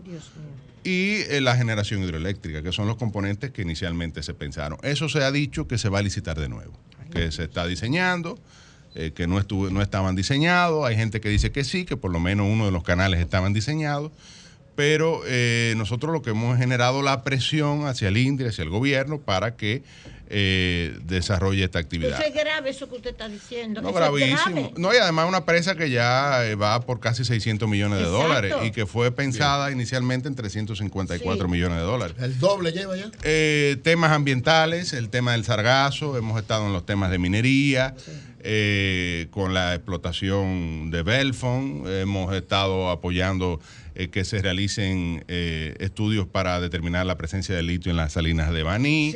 Hemos estado apoyando a los mineros eh, del Arimar, hemos exigido la construcción de la carretera Bauruco las Filipinas, hemos bueno, de parte, en la parte social hemos facilitado más de 70 becas en, el tiempo que hemos tenido en, nuestra, en nuestra actividad, muchas de las cuales han sido becas de, de posgrado, es decir, en el tema del COVID también desarrollamos una labor eh, eh, para que la provincia fuese atendida, cuando Barahona fue una de las provincias que lideró durante, durante mucho tiempo eh, la, la tasa de, infección del COVID. Entonces yo creo que de alguna forma u otra los baroneros han visto que hemos dedicado vamos a escuchar cerca del 90% de, de, nuestra gestión como senador a representarlo. Virgilio.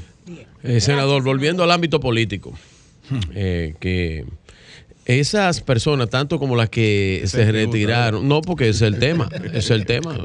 Eh, eh, las que se retiraron también en, en, Enriquillo, que pertenece a Barahona y la zona, todas esas zonas. Esos fueron los, los directores. Sí, los directores distritales también que acompañaron a la puerta. Eso, eso se fueron. Eso no lo acompañaron a la puerta. Los otros lo habían acompañado, dijo Julio, a la puerta.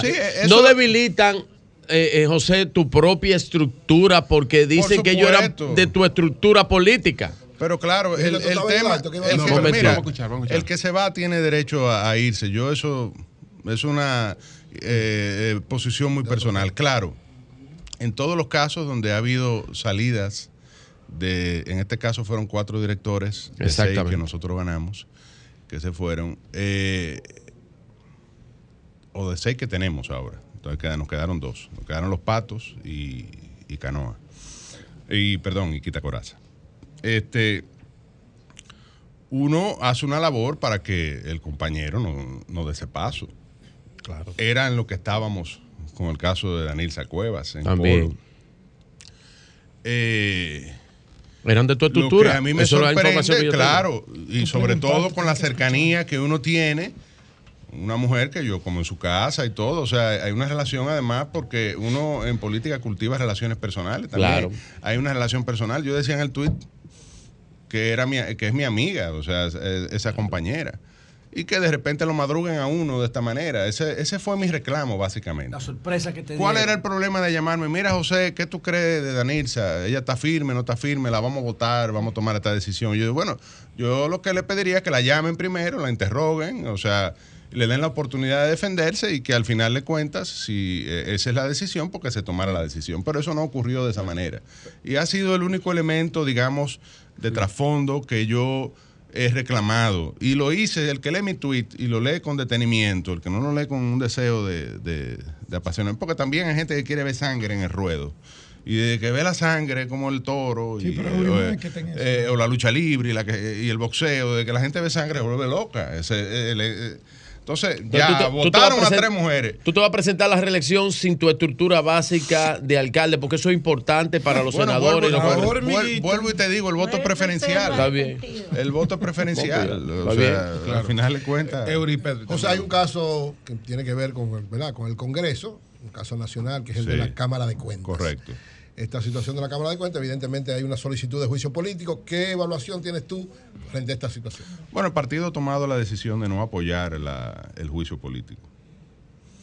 Eh, y yo me someto a esa línea que ha determinado mi organización. En un momento pensé que quizás era la solución ante una Cámara de Cuentas que evidentemente ha perdido la legitimidad. Dependientemente de que quién tenga razón o no, porque yo no, no, no tengo el expediente en la mano, no he podido evaluar, ¿verdad? Eh, los alegatos que se plantean, nivel- independientemente del nivel de las faltas, que algunas pueden ser menores, otras mayores, otras eh, eh, faltas graves, como establece la Constitución, que justifiquen el juicio político, entendía que lo mejor era que estos cinco miembros de la Cámara de Cuentas pues renunciasen a sus funciones. Eso, eso es lo que hubiese ocurrido en cualquier lugar.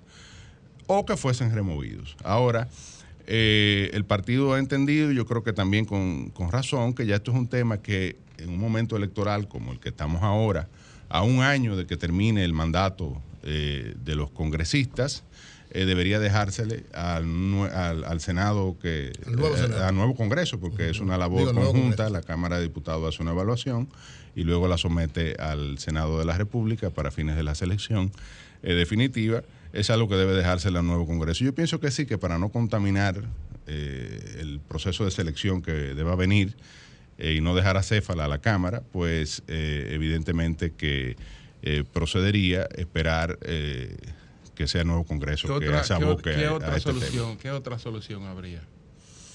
No, ustedes, lo que usted fue- planteamos- Usted forma- ah, no, fue porque usted forma parte de la comisión que Sí, investigó la forma Cámara. No, de- yo la investigué, no, No, de que la, la- que designé. y cometieron la irresponsabilidad. Acuérdate que la investigación la Y- hace la Cámara y de cometieron la Diputados. responsabilidad entre todos, pues no lo culpa usted solamente. Ah, incluso entre, No, eh, entre, ¿tú entre estás lo- seguro que yo era el que menos responsabilidad tenía ahí? entre, los que seleccionaron, seleccionaron un señor que dijeron que mi principal característica la, de- la deslealtad, dijo él. Y está ahí grabado. Mi O sea, en la- característica en la reunión. Sí, es la deslealtad. Y lo, lo, lo- lo planteó claramente ahí. Dijo Pero así, como era un tipo- descarado. sí. El diablo. ¿Cómo eligieron? Y, y lo eligieron. O sea, dijo así. Lo dijo No, así, eso está en la Trump dijo, grabación. Trump dijo que él Entonces, podía darle un tiro por la Trump es No, otro Donald Trump dijo, yo Eh, puedo bueno. darle un tiro por la Bueno. espalda a una persona en Quinta Avenida y no bajo mi Bueno. nivel de voto. Donald Trump, búscalo ahí, Sí, sí, es lo verdad, lo dijo, lo dijo. Porque Pedro. Donald Trump sabe que el voto oh, que, que lo sigue es Es emocional. un voto emocional y radical. Otra barbaridad haber Sí. elegido el pueblo. Senador, Y lo eligieron, ¿eh? preguntas. Usted ya más o menos contestó una. Hay una comisión del comité político asignada a Barahona para verificar caso por caso estos movimientos de compra, de seducción Compra no. Retira la palabra compra. La retiro, seducción.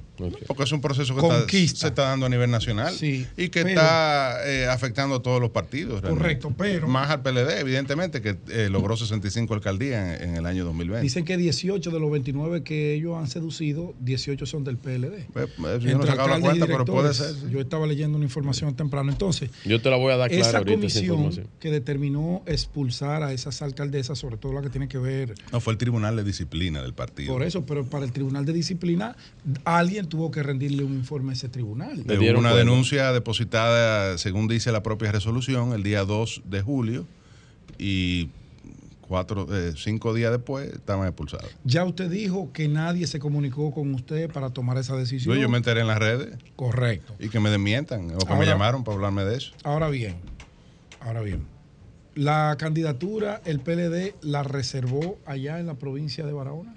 Sí, La de senador, la de senador, sí. La él lo dijo, lo dijo. sea, que usted va seguro. Sí, No claro. tiene problema pero- con su nominación. claro, pero que yo no he puesto en duda eso. En su Una- íntima convicción, una cosa voy no a, tiene nada que ver con la aquí otra. hacer énfasis y voy a tomar un poco de la última pregunta de Virgilio. Con ese debilitamiento estructural que le ha provocado a su propio partido, ¿usted mantiene? No, mi partido no. Eh, bueno. Bueno, el comité disciplinario del Claro. No, no, el partido no. No, no, no, El partido no, no, el porque- gobierno, porque eso es un Claro. daño que lo ha hecho el No, no, el gobierno. gobierno no. pero- pero- El gobierno no. pero lo- pero- No, pero- no, porque el gobierno pero- no fue que sacó No, a las tres alcaldesas, no. por gracia, no, es por el No, trabajo que hizo el gobierno. no. No, pero Está vamos- bien, por esa perversidad. No, pero gobierno. yo no he dicho perversidad, Vamos, trabajo, yo le he dicho trabajo. No, tampoco. Retira a la palabra perversidad. Vamos a aclarar, vamos a No, yo no- aclarar. no, no, cuando van a tu partido no es perversidad. No, porque gobierno. Cuando se juramentan en tu porque partido, desde el. PLD, no es Porque La perversidad. fuerza del pueblo no le damos dinero a Déjame- nadie. El gobierno sí le da dinero.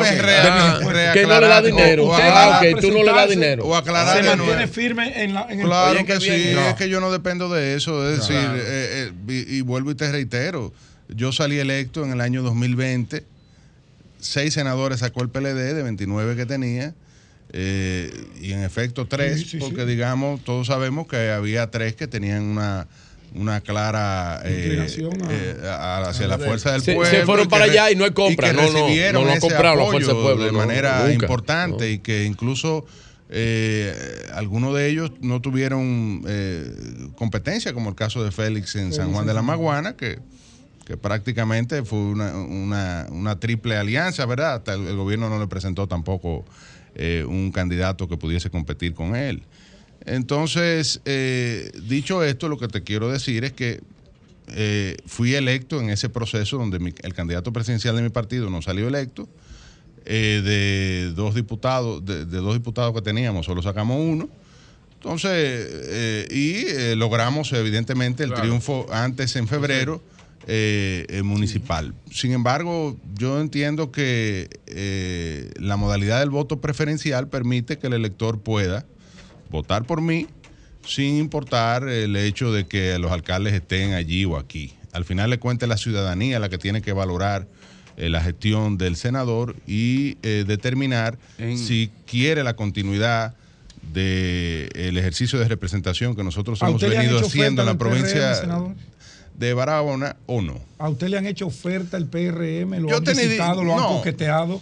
Más ¿Lo que han eso, tratado de no, más que eso, yo te diría que he sentido eh, el deseo no solo del PRM, también de la Fuerza del Pueblo. Ah, no, pues usted- y usted del de PRD nosotros. y, y Peñaguaba. De todos los partidos. Eh, ah, yo he recibido llamadas de, de todas partes. Finalmente, senador. Pero eh, es cosa que le agradezco porque eh, veo que me valoran positivamente. Finalmente. Eh, y de verdad que nada. Finalmente, Julio ¿Te todavía. ¿qué ha pasado, ¿qué ha pasado con la candidatura de Abel, digamos, Sí. desde la publicación de las últimas encuestas más o menos conocidas, que ya tienen un tiempo de publicada, a esta parte? ¿Qué siente usted que ha pasado con la candidatura de Abel? No, yo creo que ha habido eh, un, un relanzamiento, tanto del partido como marca y como estructura, eh, que eh, igual el- de la candidatura del compañero Abel Martínez.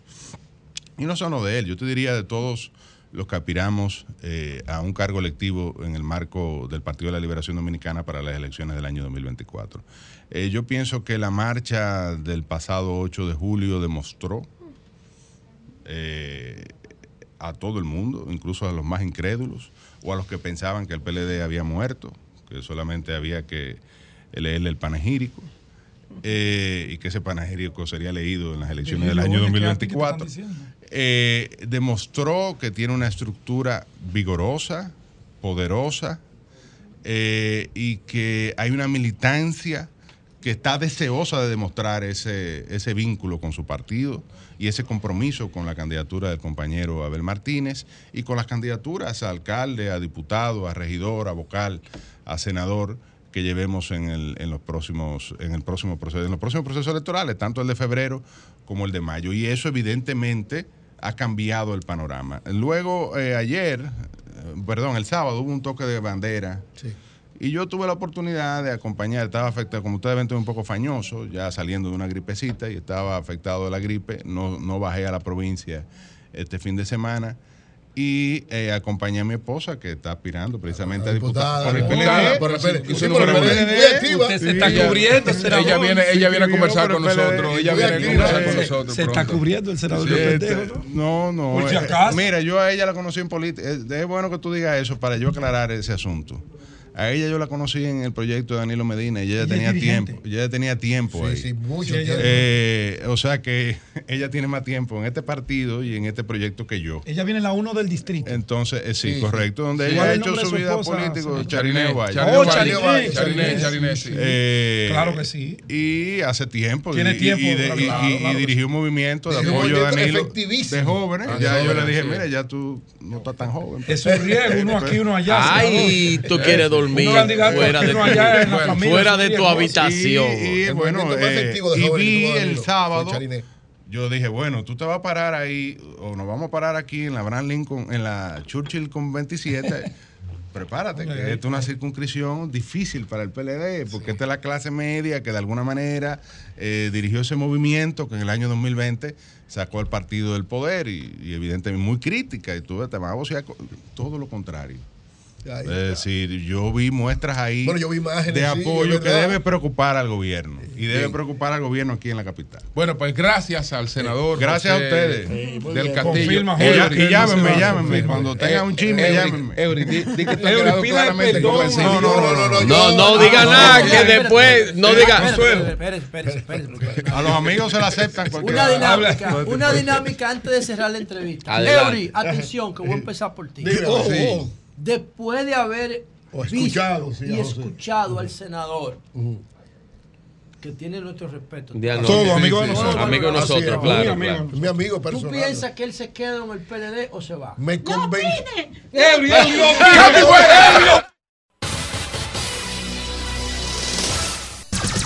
Sol 106.5.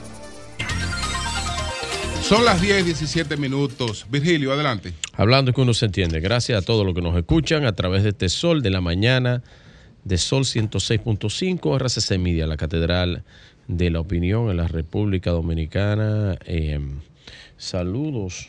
Vi que un buen amigo, San Cristóbal, de la familia prestigiosa de La Rosa, de donde está el diputado Nelson de La Rosa, le va a suceder su hijo que quiere aspirar, porque don Nelson está aspirando alcalde, Diomar de La Rosa. Se lanzó también a candidato a diputado, un gran amigo y hermano de hace más de 20 años haciendo política, la buena política. Allá en San Cristóbal lo ha acompañado a muchísimas actividades. Él me había invitado, pero yo eh, tenía compromisos empresariales, no sabía que, él iba a hacer su lanzamiento de candidatura y luego lo vi en las redes sociales. Así que un abrazo y felicito la inscripción de la candidatura de mi amigo Diomar de la Rosa allá en San Cristóbal. Eh, caramba.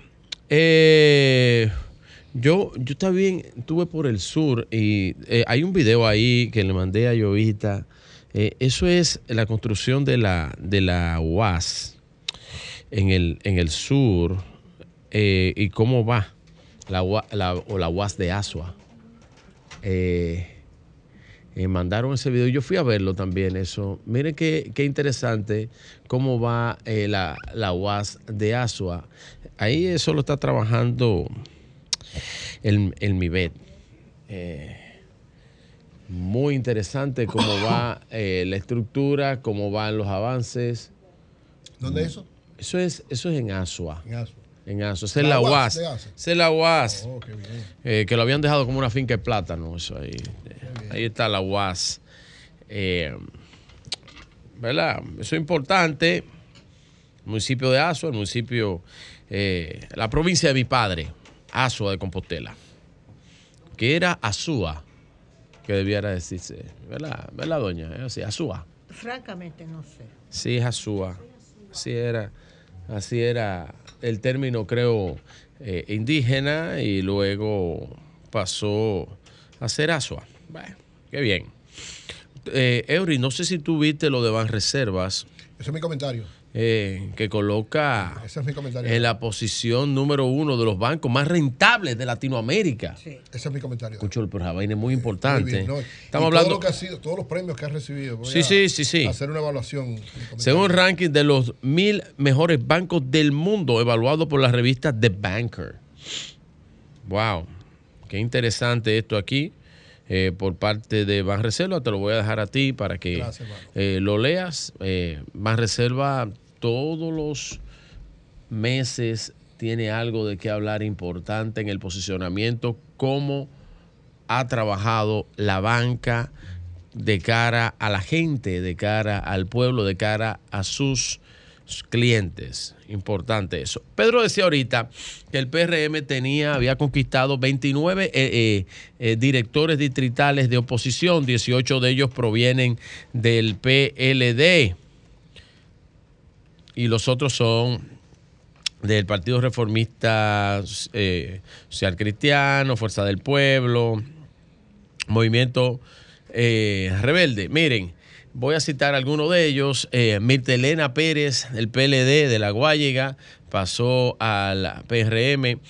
Esperanza de Dios Rodríguez, de Atillo, en San Cristóbal. Félix Rafael de Sena González, ese es de Sabana Yegua. Carlos Gino Reyes de Palo Verde, Castañuela, Celso Antonio Núñez Cárdenas de Jamao, afuera, eso en Salcedo, César Ernesto Peralta Madé, de, eh, eso es de allá de Pedernales, Magdalia de Jesús Medina Pérez, de Villa Central Barahona, esa es una de las amigas, eh, Alexi Hinoa Valle del, eh, de Blanco Arriba, Tenares, Rubelque Alexander Figuereo, Santiago, de Palo Alto Jaquimeyes, Rosa, de Leine Pérez Pérez, de Pescadería, Fundación, eso es para allá, también para Barahona.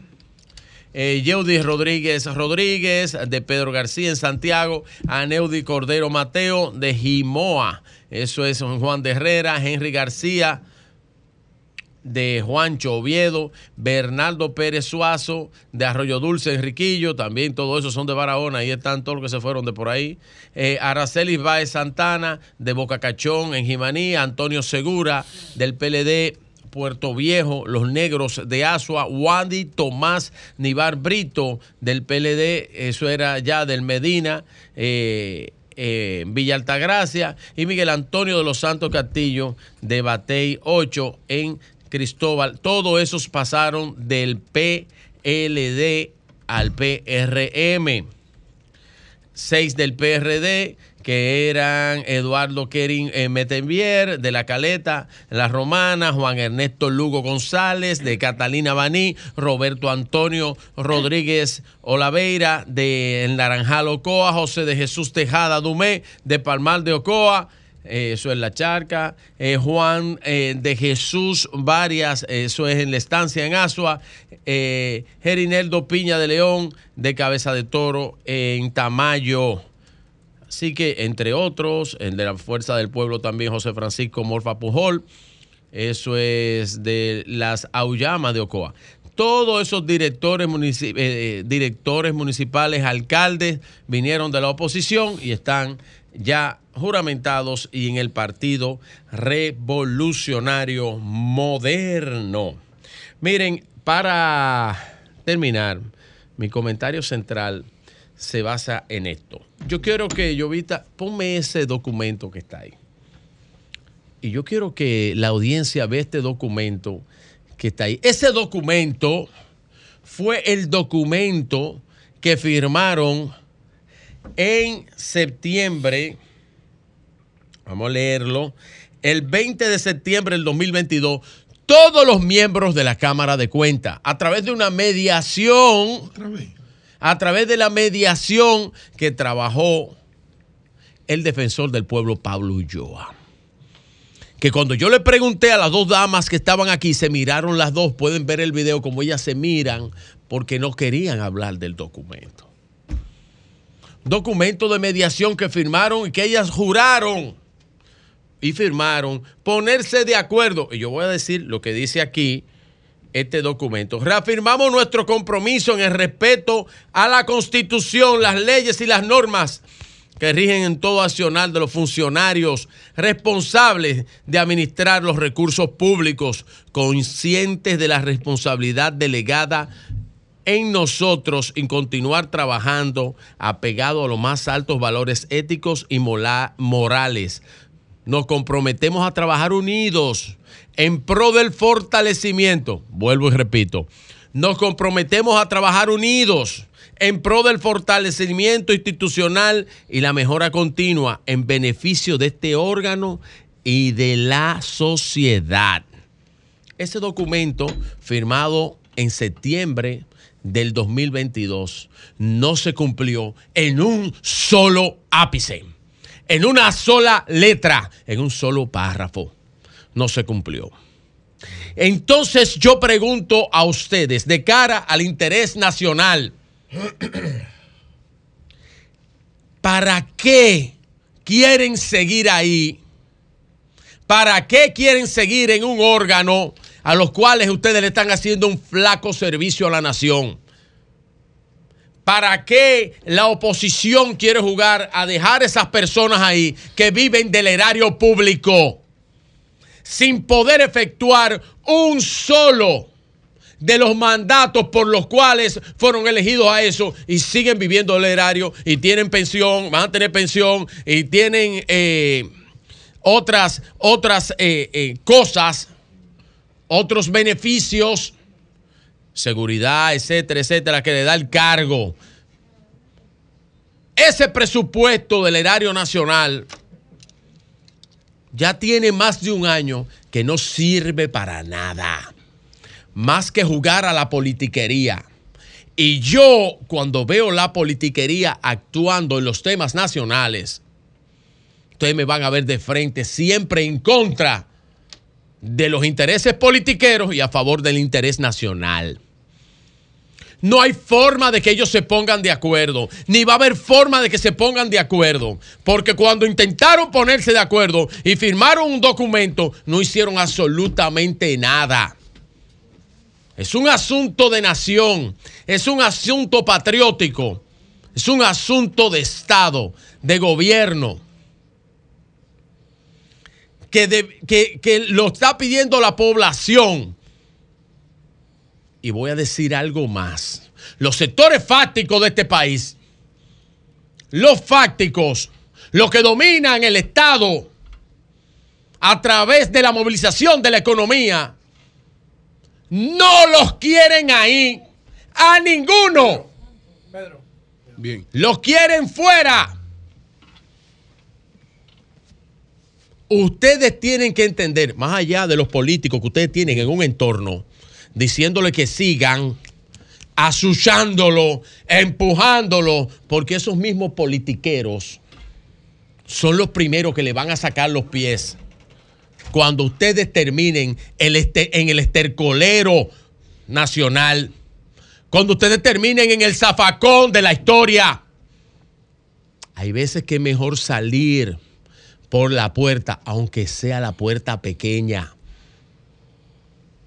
No hay forma de que ustedes se pongan de acuerdo y no hay forma de que puedan demostrar, de que puedan demostrar, porque aquí le hice preguntas que no pudieron responder no con un cumpleaños y con los aplausos. No con eso. Que no pudieron responder mis preguntas. Y no hay forma de que vayan, vayan a poder responder eso de cara a la población, sino de cara a un juicio, sino de cara a la población. Es mejor salir por una puerta pequeña y no salir por el zafacón. Eury Cabral. Gracias al Dios Todopoderoso, Jesús, mi Señor, Salvador y Guía. Como siempre, inicio con la palabra de Dios. Juan 16, 33. Yo le he dicho estas cosas, dice Jesús, para que me hallen paz. En este mundo afrontarán muchas aflicciones, pero anímense que yo he vencido al mundo. Estar con Jesús es poder enfrentar todas estas aflicciones y todas estas situaciones en el mundo. Miren, quiero informar, antes de mi comentario principal, que ya está circulando la revista Señales número 4. Señales TV publica una revista cuatro veces al año. Está Se ve muy número bien. 4, que está dedicada a el sector industrial. Es un resumen de lo que es el documental eh, La industria de la República Dominicana 1962-2022, seis décadas de una historia maravillosa. Este documental ya va a ser presentado en el mes de agosto en todos los cines de la República Dominicana y entonces en la revista hacemos una, una especie de síntesis de todo esto. Hay entrevista al presidente de la IRD, Julio Virgilio Bracha, a César Juan Marracini, presidente del CONET, y a los principales dirigentes de la industria, además de una evaluación histórica y de una serie de elementos que con esto queremos aportar lo que es el historial y el aporte de la industria de la República Dominicana al desarrollo nacional. Eury, Los que quieran, ya está tanto la edición física como la edición digital. Está en la página de señalestv.com, está la, la edición digital.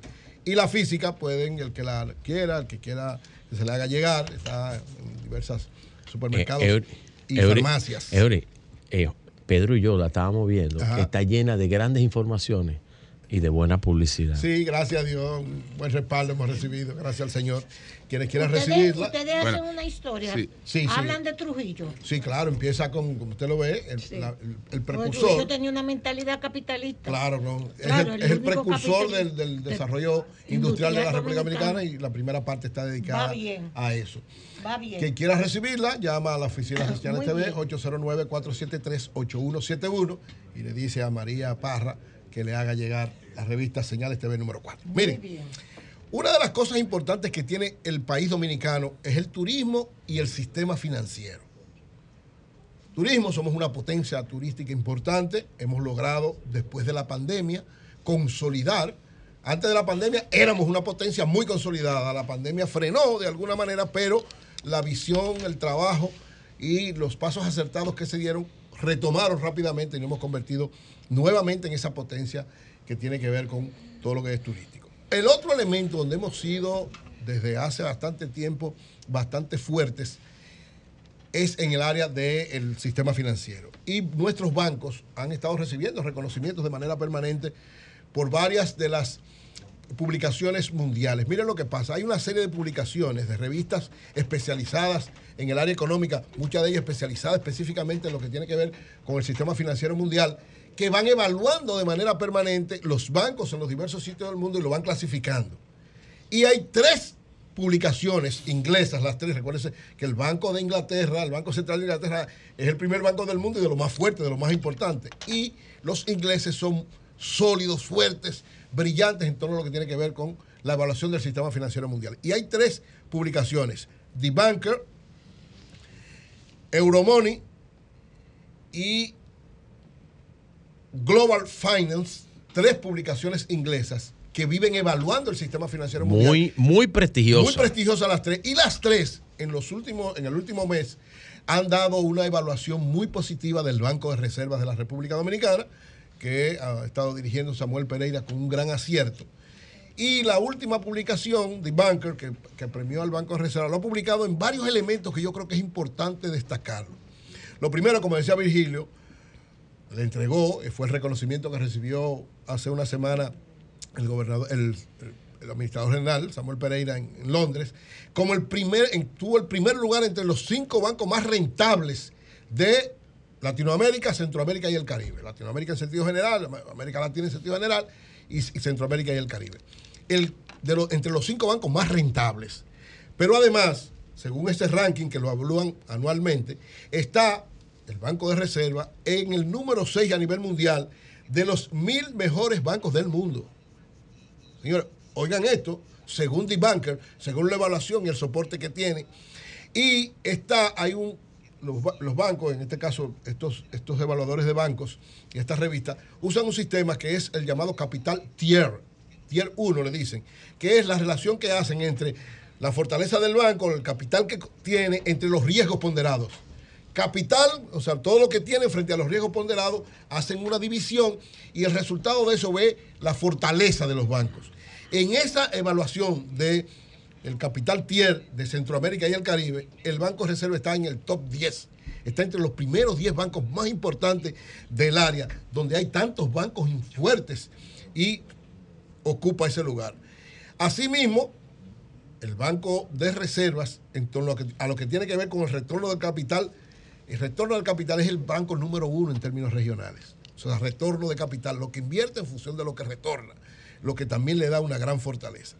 Unido a esas evaluaciones, fue elegido también por la revista por la revista The Banker como el banco principal, el principal banco de este año en la República Dominicana y a eso se, se- se unió lo que fueron las evaluaciones de las otras dos revistas, tanto de Euromoney como de Global Finance. Euromoney, yo lo destaqué mucho porque creo que es muy importante esto que, que hizo la revista Euromoney, que destacó al Banco de Reservas como uno de los bancos de mayor apoyo a las pymes en la región del Caribe y el mejor banco pymes de la República Dominicana. ¿Por qué es importante? Sobre todo por lo que representan para la economía las pymes. Entonces, un banco que tiene una fortaleza reconocida internacionalmente y que al mismo tiempo tenga una política clara y firme hacia las pymes, yo creo que es, es válido para qué? Para el desarrollo de la República Dominicana. No solamente para el desarrollo del sistema financiero, porque todos los bancos, y hay que decirlo, tienen una política muy clara y, y definida hacia las pymes, pero que el, este banco, que representa tanta importancia para la- la- el sistema económico de la República Dominicana, sea reconocido como el mejor banco pymes de la región del Caribe y el mejor banco pymes de República Dominicana, implica que su política hacia las pymes es mucho más amplia, mucho más efectiva y va creciendo, porque cada vez en función de la realidad, lógicamente tiene una característica especial. El Banco de Reserva siempre, todos los administradores del Banco de Reserva, cuando uno habla con ellos, dice algo que es una gran verdad. El principal socio del Banco de Reserva no es un capitalista privado. El principal socio del Banco de Reserva es el Estado Dominicano. Por lo cual, todas sus políticas tienen que ser para favorecer a la población.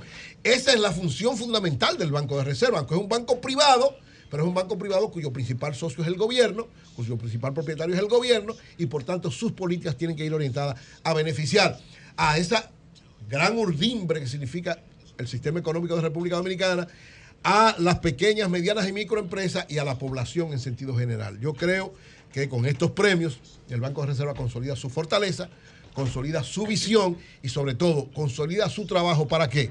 Para que el sistema financiero de la República Dominicana siga siendo fuerte, para que a todo lo que tiene que ver con la producción, con el sistema empresarial, con los que aportan empleos y riqueza a la República Dominicana, tengan facilidades y sobre todo para quienes son tengan algún nivel de, transacción con el Banco de Reserva, la población en sentido general, encuentre un sistema efectivo, beneficioso y sobre todo muy estable. Porque la estabilidad es una de las principales funciones, garantías que debe tener un banco para ser efectivo. Felicitamos a todos los que dirigen el Banco de Reserva y en especial a Samuel Pereira, que ha manejado con tanto acierto. Turismo, sistema financiero, son dos elementos que se destacan extraordinariamente en la economía dominicana. Ojalá que siga siendo así, a pesar de cualquier situación que pueda acontecer en la economía mundial. Rogelio Alfonso Genao, el diputado Rogelio Alfonso Genao, de La Vega, de Jarabacoa, del Partido Reformista, Eh, en alianza con el Rogelio. PRM. Rogelio. Alfonso Genao. de nosotros. Sí, ¿El Partido Rogelio Reformista? Alfonso Genao es el presidente de la comisión eh, que... De Cámara de Cuentas. De, de Cámara de Cuentas, De la- que, que ha recomendado un juicio político para el que no hay los votos en la Cámara de Diputados, pero vamos a conocer las eso- eso fue que le razones. dijeron Ramón Pilato. No, eh, fue, ¿cómo fue Sí, que le dijo? Ramón Pilato Genao. Ramón Pilato Genao. Así fue que le dijo la. Mackenzie. Sí. No, Va, pero. yo lo voy a preguntar ahorita. Pero Rogelito no se merece eso de política. Y yo le volví a preguntar. Tú la aclaraste, se Tú la lavó las manos, Sí, sí. sí, que él se ha lavado las manos. Vamos a ver, que lo explique, por eso- por eso está aquí, vamos a hablar con ¡Cambio él. fuera!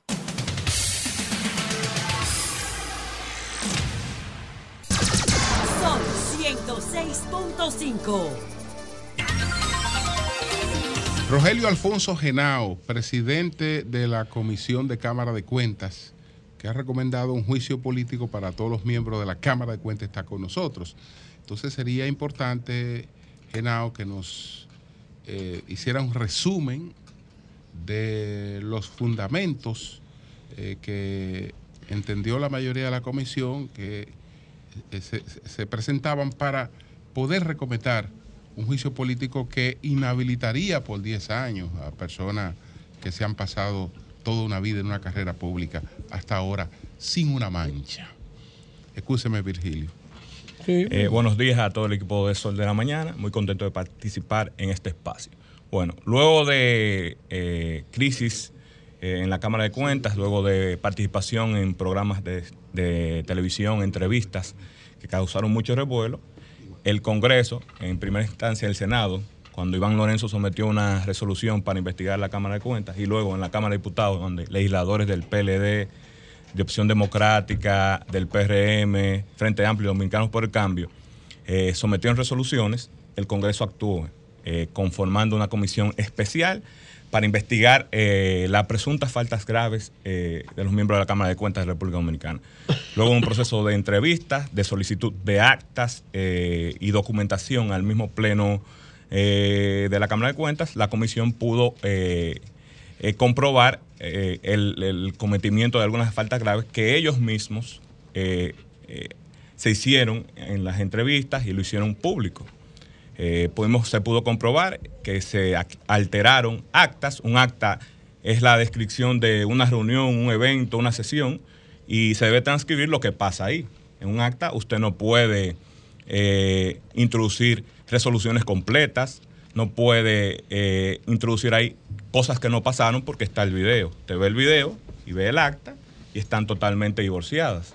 ¿Cómo así? Una, una eso, resolución que fue elaborada el 10 de octubre no puede aparecer firmada y con fecha del 6 de octubre. Y si los miembros de- de- de- del Pleno, los otros miembros que desconocen eso, eh, piden porque esto no se, esto está aquí, no se discutió, no se votó, no se sometió, ¿por qué aparece en el acta?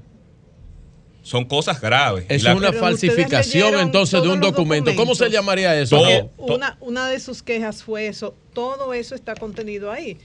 Si toman esa decisión, es una prueba de que no leyeron la documentación que nosotros le presentamos. No, se leyó todo y se analizó todo. Y, y- y es bueno, y cre- el- creo que la Cámara va a hacer público los videos. Usted va a ver el video y la inscripción en el acta. O sea, no, no, no pasó. Y también en la próxima reunión del Pleno, los otros miembros dijeron, esto no pasó, esto no se votó, esto no se discutió. Y es algo que está comprobado, es, es algo, un hecho.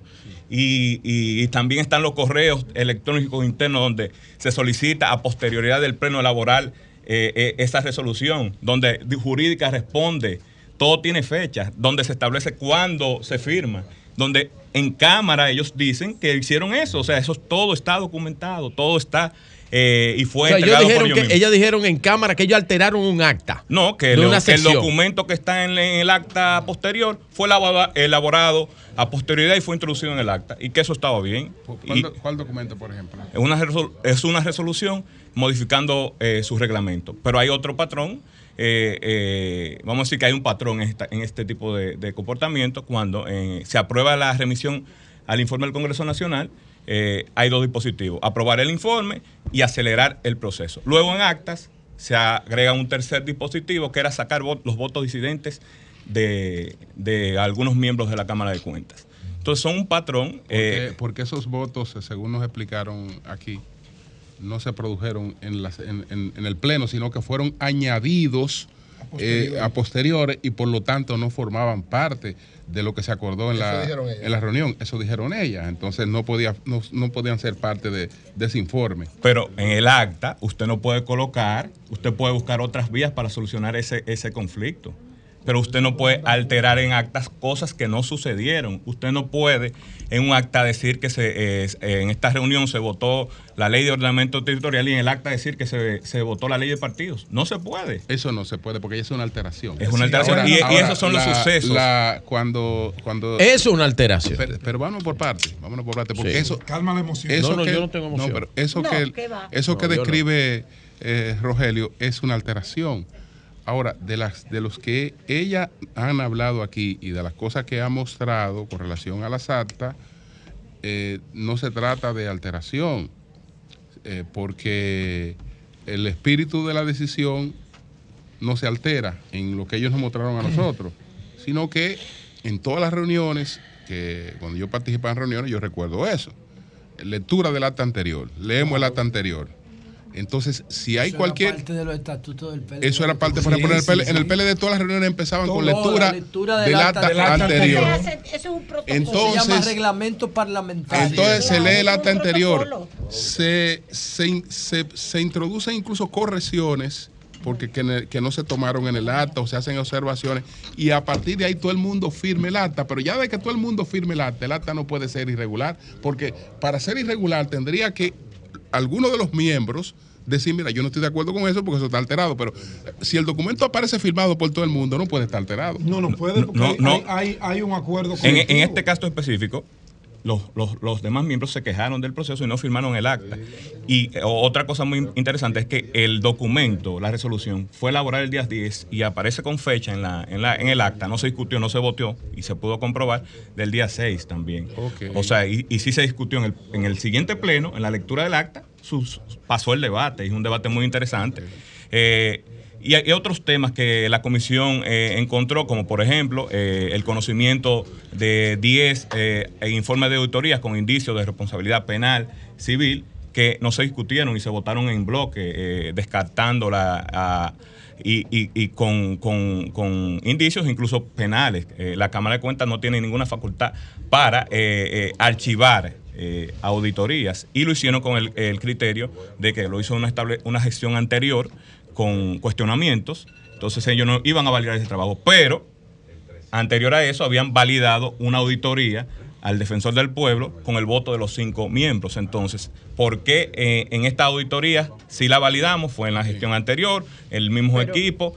¿Por qué esta la validamos y esta no la conocemos y las archivamos en bloque? Pero ellas se quejaron Un momentito, un momentito, un que había muchas auditorías que estaban estancadas, engavetadas en la oficina del presidente, o sea, no era responsabilidad de ellas que eso se eso no Es que cada, su curso. ca- cada imputación es individual y a ellas, por ejemplo, no se le imputa esa parte.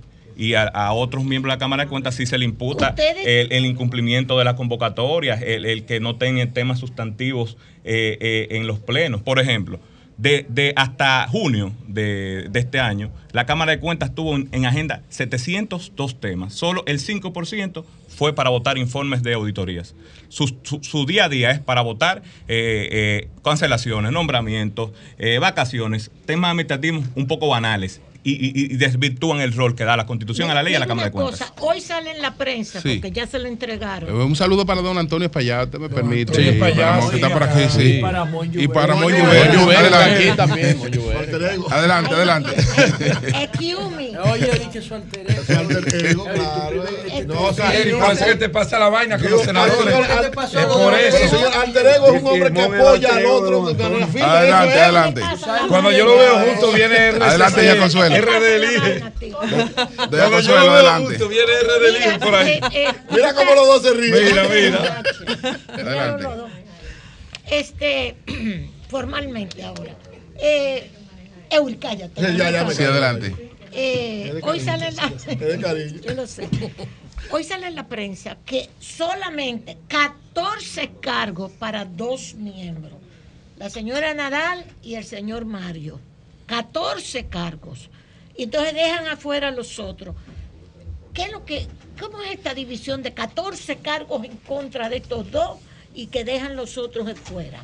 No, hay algunas imputaciones que fueron, vamos a decir, colectivas, que la comisión entendió, se le imputaron a todos los miembros de la Cámara de Cuentas, y hay algunas que fueron de manera Pero individual. eso entonces juzgan individualmente. No, estos tienen más que aquello, entonces estos están más sancionados o titirimundo y eh, tabla A- a- rasa. al final, lo que determina la comisión es, es la falta grave y se lista de manera individual a, a cada miembro que eh, falta eh, se le imputa. La gravedad ya todas, en- al entender la comisión, son graves. Ahora, Ramón, ¿qué va a pasar?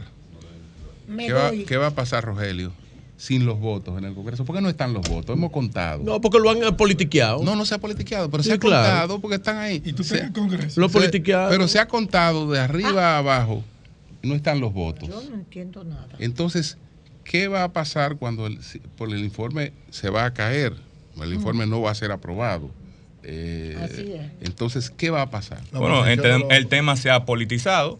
en extremo. Eh, los partidos que solicitaron la investigación, que torpedearon durante, durante tres años la Cámara de Cuentas, eh, tiraron Ahora- la piedra y escondieron la mano. Solicitaron el Senado, por ejemplo, el senador vocero del PLD solicitó una investigación.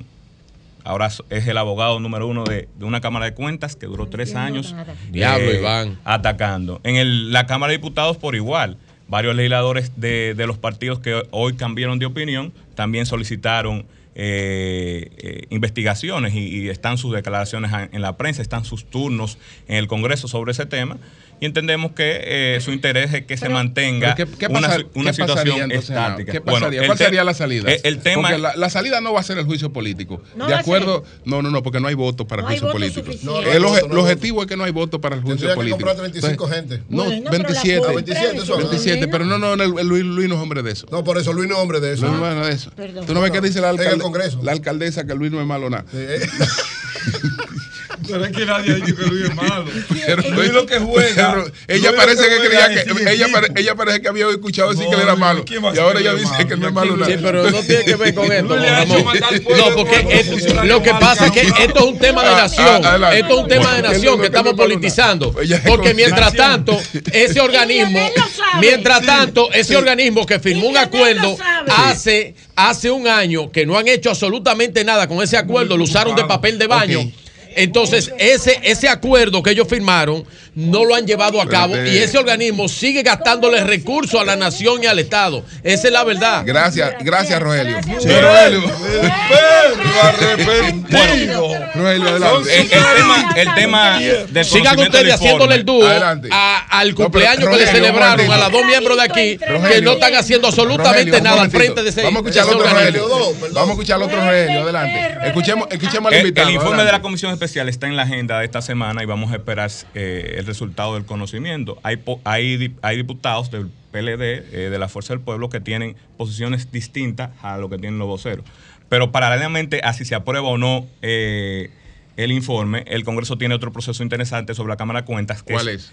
La aprobación de la ley orgánica de Cámara de Cuentas, que ya fue aprobada en primera lectura eh, por el Senado de la República y que entendemos que en la sesión de ¿Qué tiene mañana de diferente eh, es Ah. una transformación integral a, a todo el proceso eh, interno de la Cámara de Cuentas, donde se establecen, se delimitan claramente las funciones del presidente, eh, se crea la figura del secretario general externo, como en otros eh, órganos colegiados, y se le quita esa responsabilidad a un miembro, que al final un- en este caso pasó, un miembro es el supervisor de las actas, pero también es parte del, del proceso y puede haber conflictos eh, a lo interno. Se establecen plazos para el conocimiento de las auditorías, se establece la imposibilidad de engavetar auditorías, se establece que tienen que ser publicadas eh, eh, sin importar el resultado del proceso de trabajo que llevó un, el equipo auditor eh, eh, se establece y se delimitan las fechas y qué tiene que tener el informe al Congreso Nacional.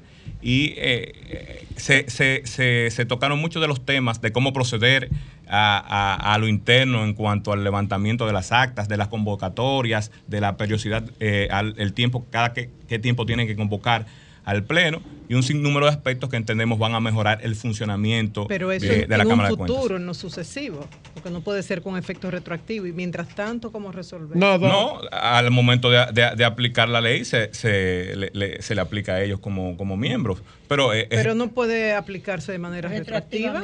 no, al, al futuro, a las Al próximas. futuro, a la situación A los próximos Ah, no, miembros. nada, porque los partidos políticos no quieren nada. Virgilio, déjame preguntarle al invitado. No quiere nada. Por Bueno, el- el- yo puedo hablar de, de- intenso. de lo que ha hecho el Congreso.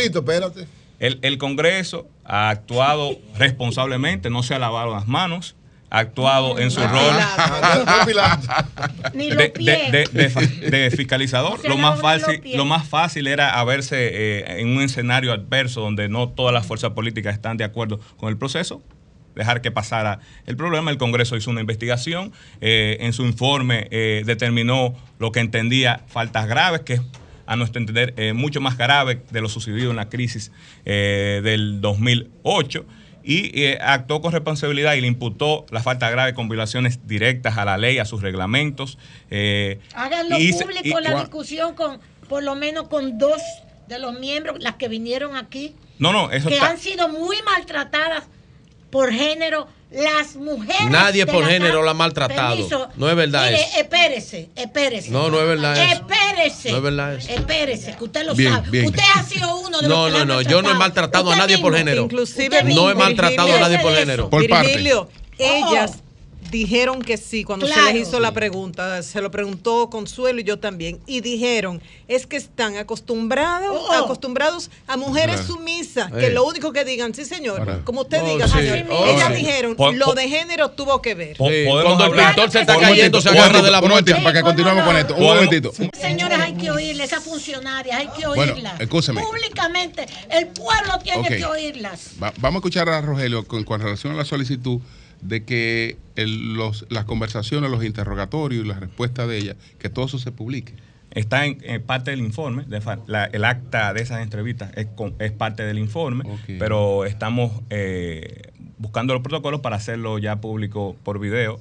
Eh, es toda esta información y todo el proceso que lleva la Cámara de Diputados es público, eh, se puede solicitar, incluso el informe eh, tiene ya la- las, en- las entrevistas transcritas y muchas de las declaraciones de la, prensa o notas que han salido es en base a esas entrevistas que hizo la comisión especial. Y sobre el trato eh, que se le ha dado aparte de los miembros, nosotros podemos hablar por la comisión, se ha tratado a los miembros de, de la Cámara de Cuentas de manera eh, igualitaria, se le dio la misma oportunidad y entendemos que nosotros a cada caso donde identificamos, eh, sin importar su género, faltas, fueron contenidas en el informe Julio, dice- eh, de la comisión especial. Dice Julio que no hay condiciones en función de la relación de fuerzas, la correlación de fuerzas en el Congreso para elegir una nueva Cámara de cuenta. Que no hay condiciones porque le faltan 27 votos al partido oficial, que es el que está presionando por eso.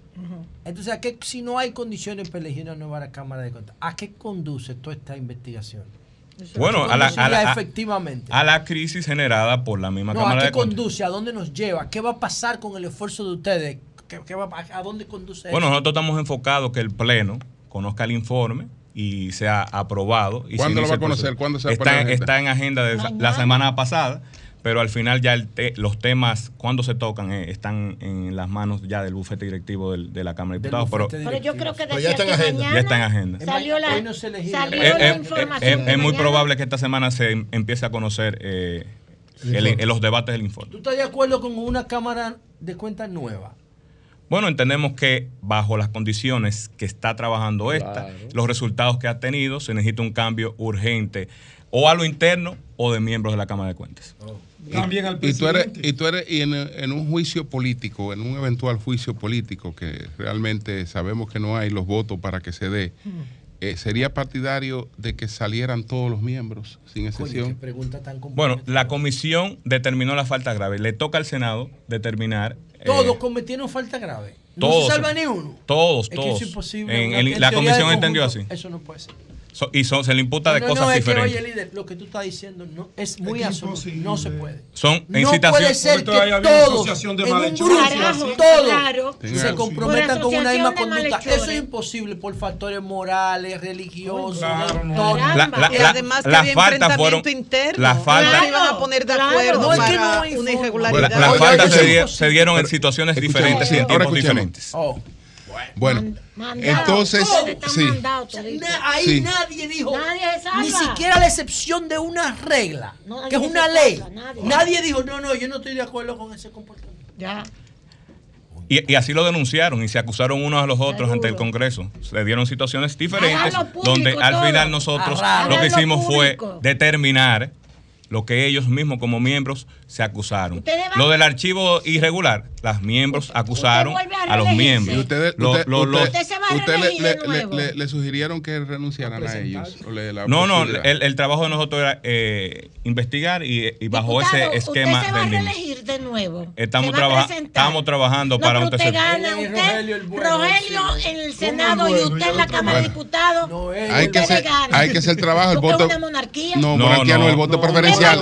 Pero usted le dice eso mismo a la fuerza del pueblo. Monarquía no, el voto. Usted le dice eso pero mismo el voto preferencial, ellos tienen que ganarse su voto pa- para ellos salir ahí. Jarabacoa han valorado positivamente la gestión. para ellos salir ahí, ellos tienen que ganarse su voto. El- Claro. el voto es preferencial. Claro. El ¿Qué voto. El voto preferencial. Pero el voto preferencial ellos lo Y fue- sacan. Y fue, Se lo sacan y los fue, votos. y fue Quique que la sacó usted del partido. Fue Quique. No, no, Genao no tiene que ver. Fue Quique que la sacó. Aparte fue Quique que la votó usted, porque usted le mete eso a. Consuelo. Pero fue Quique, fue Eso es una Quique. responsabilidad individual. Y solamente una fue justificada, todas las otras son. Consuelo, él es el hijo, él no Cuando tiene la se quita la mascarilla, yo me asusto. Genao, finalmente. Cuando ella se la quita, ya yo estoy preocupado. Genao, final- no finalmente no le temen ustedes, no le temen ustedes a una alianza, a una alianza opositora y que la alianza opositora pues pueda variar el panorama político que, que tenemos actualmente. Entendemos que no va a variar y, y esa alianza sería limitada. Ya, por ejemplo, en la provincia de La Vega no va a haber alianza a nivel municipal ni a nivel congresual porque ambos partidos llevaron a proceso su eh, la provincia de La Vega y sus municipios, lo que imposibilita una alianza. Salvo que uno renuncie Entonces, a ah, favor del otro. No, no, no, no pueden ya llevar la misma candidatura porque llevaron al proceso interno ya sus alcaldes y sus senadores. No puede Ok, haber no alianza. puede, no puede haber alianza Ah. ya. Allá tiene que irse individual. Tiene que irse individual y entonces esto es una muestra de que esa alianza eh, no sería total y que no han podido ponerse de acuerdo eh, eh, eh, a la hora de, de- de llevar candidata- candidaturas eh, comunes. en la mayoría de los municipios y entendemos que el, el reloj sigue corriendo. Además, te- tu, tu pa- tu padre hizo un trabajo rápido para desalojar a Euclides, que llegó al PRM. Lo mandó para la Fuerza del Pueblo lo- otra Lo vez. devolvió otra vez. devolvió a Euclides para su sitio otra Yo vez. ir, que yo me encontré con- con Rogelio Venado, Yo no sé, lo que él me dijo. Yo no sé qué fue lo que él hizo, pero él lo devolvió otra vez para su partido. El senador trabaja mucho, trabaja mucho. Ahora, después de la entrevista con Rogelio, a- apláudanle como le aplaudieron a las dos. Pero él, él Óyeme, ha manifestado yo su posición muy bien. A las dos decencia. integrantes de la Cámara de Cuentas porque su Apláudale participación a- a- fue a extraordinaria. Y la de Rogelio fue Y buena reflejaron también. Muy un respeto estricto a las normas. Y cuando los videos salgan, leyes cuando los videos salgan, apláudanle. Yo Eh, no estoy, yo- prueba. Yo, no estoy en capacidad de decir que todo lo que dijo el diputado es bueno y válido. Ah, ok. Porque él Ah, dice lo que que, ellas dio dijeron todo sí. Sí, me convencieron ellas. Bueno. Ah, entonces Rogelio no te Él convenció. no me ha convencido. Bueno, Ah, lo pues único está que yo muy estuve bien. de acuerdo con Y ellos. eso que el problema Cuando no es le de dijeron- género. Bueno, Cuando le dijeron el él- Pilato, él ahí yo no estuve de acuerdo. De género. evidentemente claro. él ha demostrado que ha cumplido No, con su sí, función sí, hizo razón. la investigación en función de lo que cree que se debe quitar. Ahora, a mí no daría mucha pena Es lo único. Perder dos profesionales Eso con la capacidad Sí, que ellas tienen. Bueno, pero hay muchísimos sitios. hay muchísimos sitios. En la actividad privada. En la actividad ¿cómo le privada. Aquí vinieron dos, son tres. Hay muchísima gente que nece- necesita personal financiero como el de Pero ¿por ella el y, y abogados. no quiere Otra cosa, muchísima gente. si ustedes lo pero antes ustedes tampoco la querían, el pero PLD tampoco. que Ahora que ustedes la quieren por asunto Y político. tú sabes lo peor, Eury, que eso no solamente las afecta a ellas, manda una señal de que todo el que quiere o la que quiere hacer las cosas correctamente es para afuera Ah, que va. No, sea, no, es que eso no es así. espacio. No, es que no son Bueno, así. Gracias, cumplir con las normas, no hay No, lo que pasa es que ahora le quieren dar el mote de género. Eso no es así. A mí lo que me preocupa El es que comete falta, la sea mujer o que hombre, tiene que tema. asumir Mira, una- su culpa. uno- y si ellos cometieron falta grave, Mira. como dijo viendo Y si Juliet y, Ra- cometieron- y- y Rogelio le explicó, Rogelio. Rogelio le explicó, son No lo- 10 son 10 miembros, ¿verdad? Lo, lo que, eh, lo que trabajaron la investigación. 17. 17 diputados, 17 diputados de este país que llegaron a la conclusión Lo que yo de no que que falta grave, incluyendo tres faltas graves penales. Hay un paquete de Tres faltas graves Lo- penales. Los que firmaron el informe de incidente no, participaron de la reunión poner donde se tomó la decisión y participaron muy poco en el proceso también. Ok, ok. Ay, bueno, pues gracias, Mira, gracias, Rogelio. eh, Vigilio, una pregunta. Dime. Eh, Perdón, Ya, son ya. y diez. ¿Hasta Es que qué Hugo hora? Porque Hugo no, aún no vamos a respetar a Hugo. pregunta Hugo no ha para- llegado. Ey, Hugo no ha Vigilio. ¿Cómo la va? Vigilio, ¿se Hay va? un tapón que ¿Se le va o pidió no se llegar. va? Vigilio, ¿se va o no se va? ¿Quién? No, no, no, no, no, no, no, no relajes con eso. No, Eh, ya, es que ya, tú te ya, pones, No relajes con eso. entonces Cambio luego- fuera.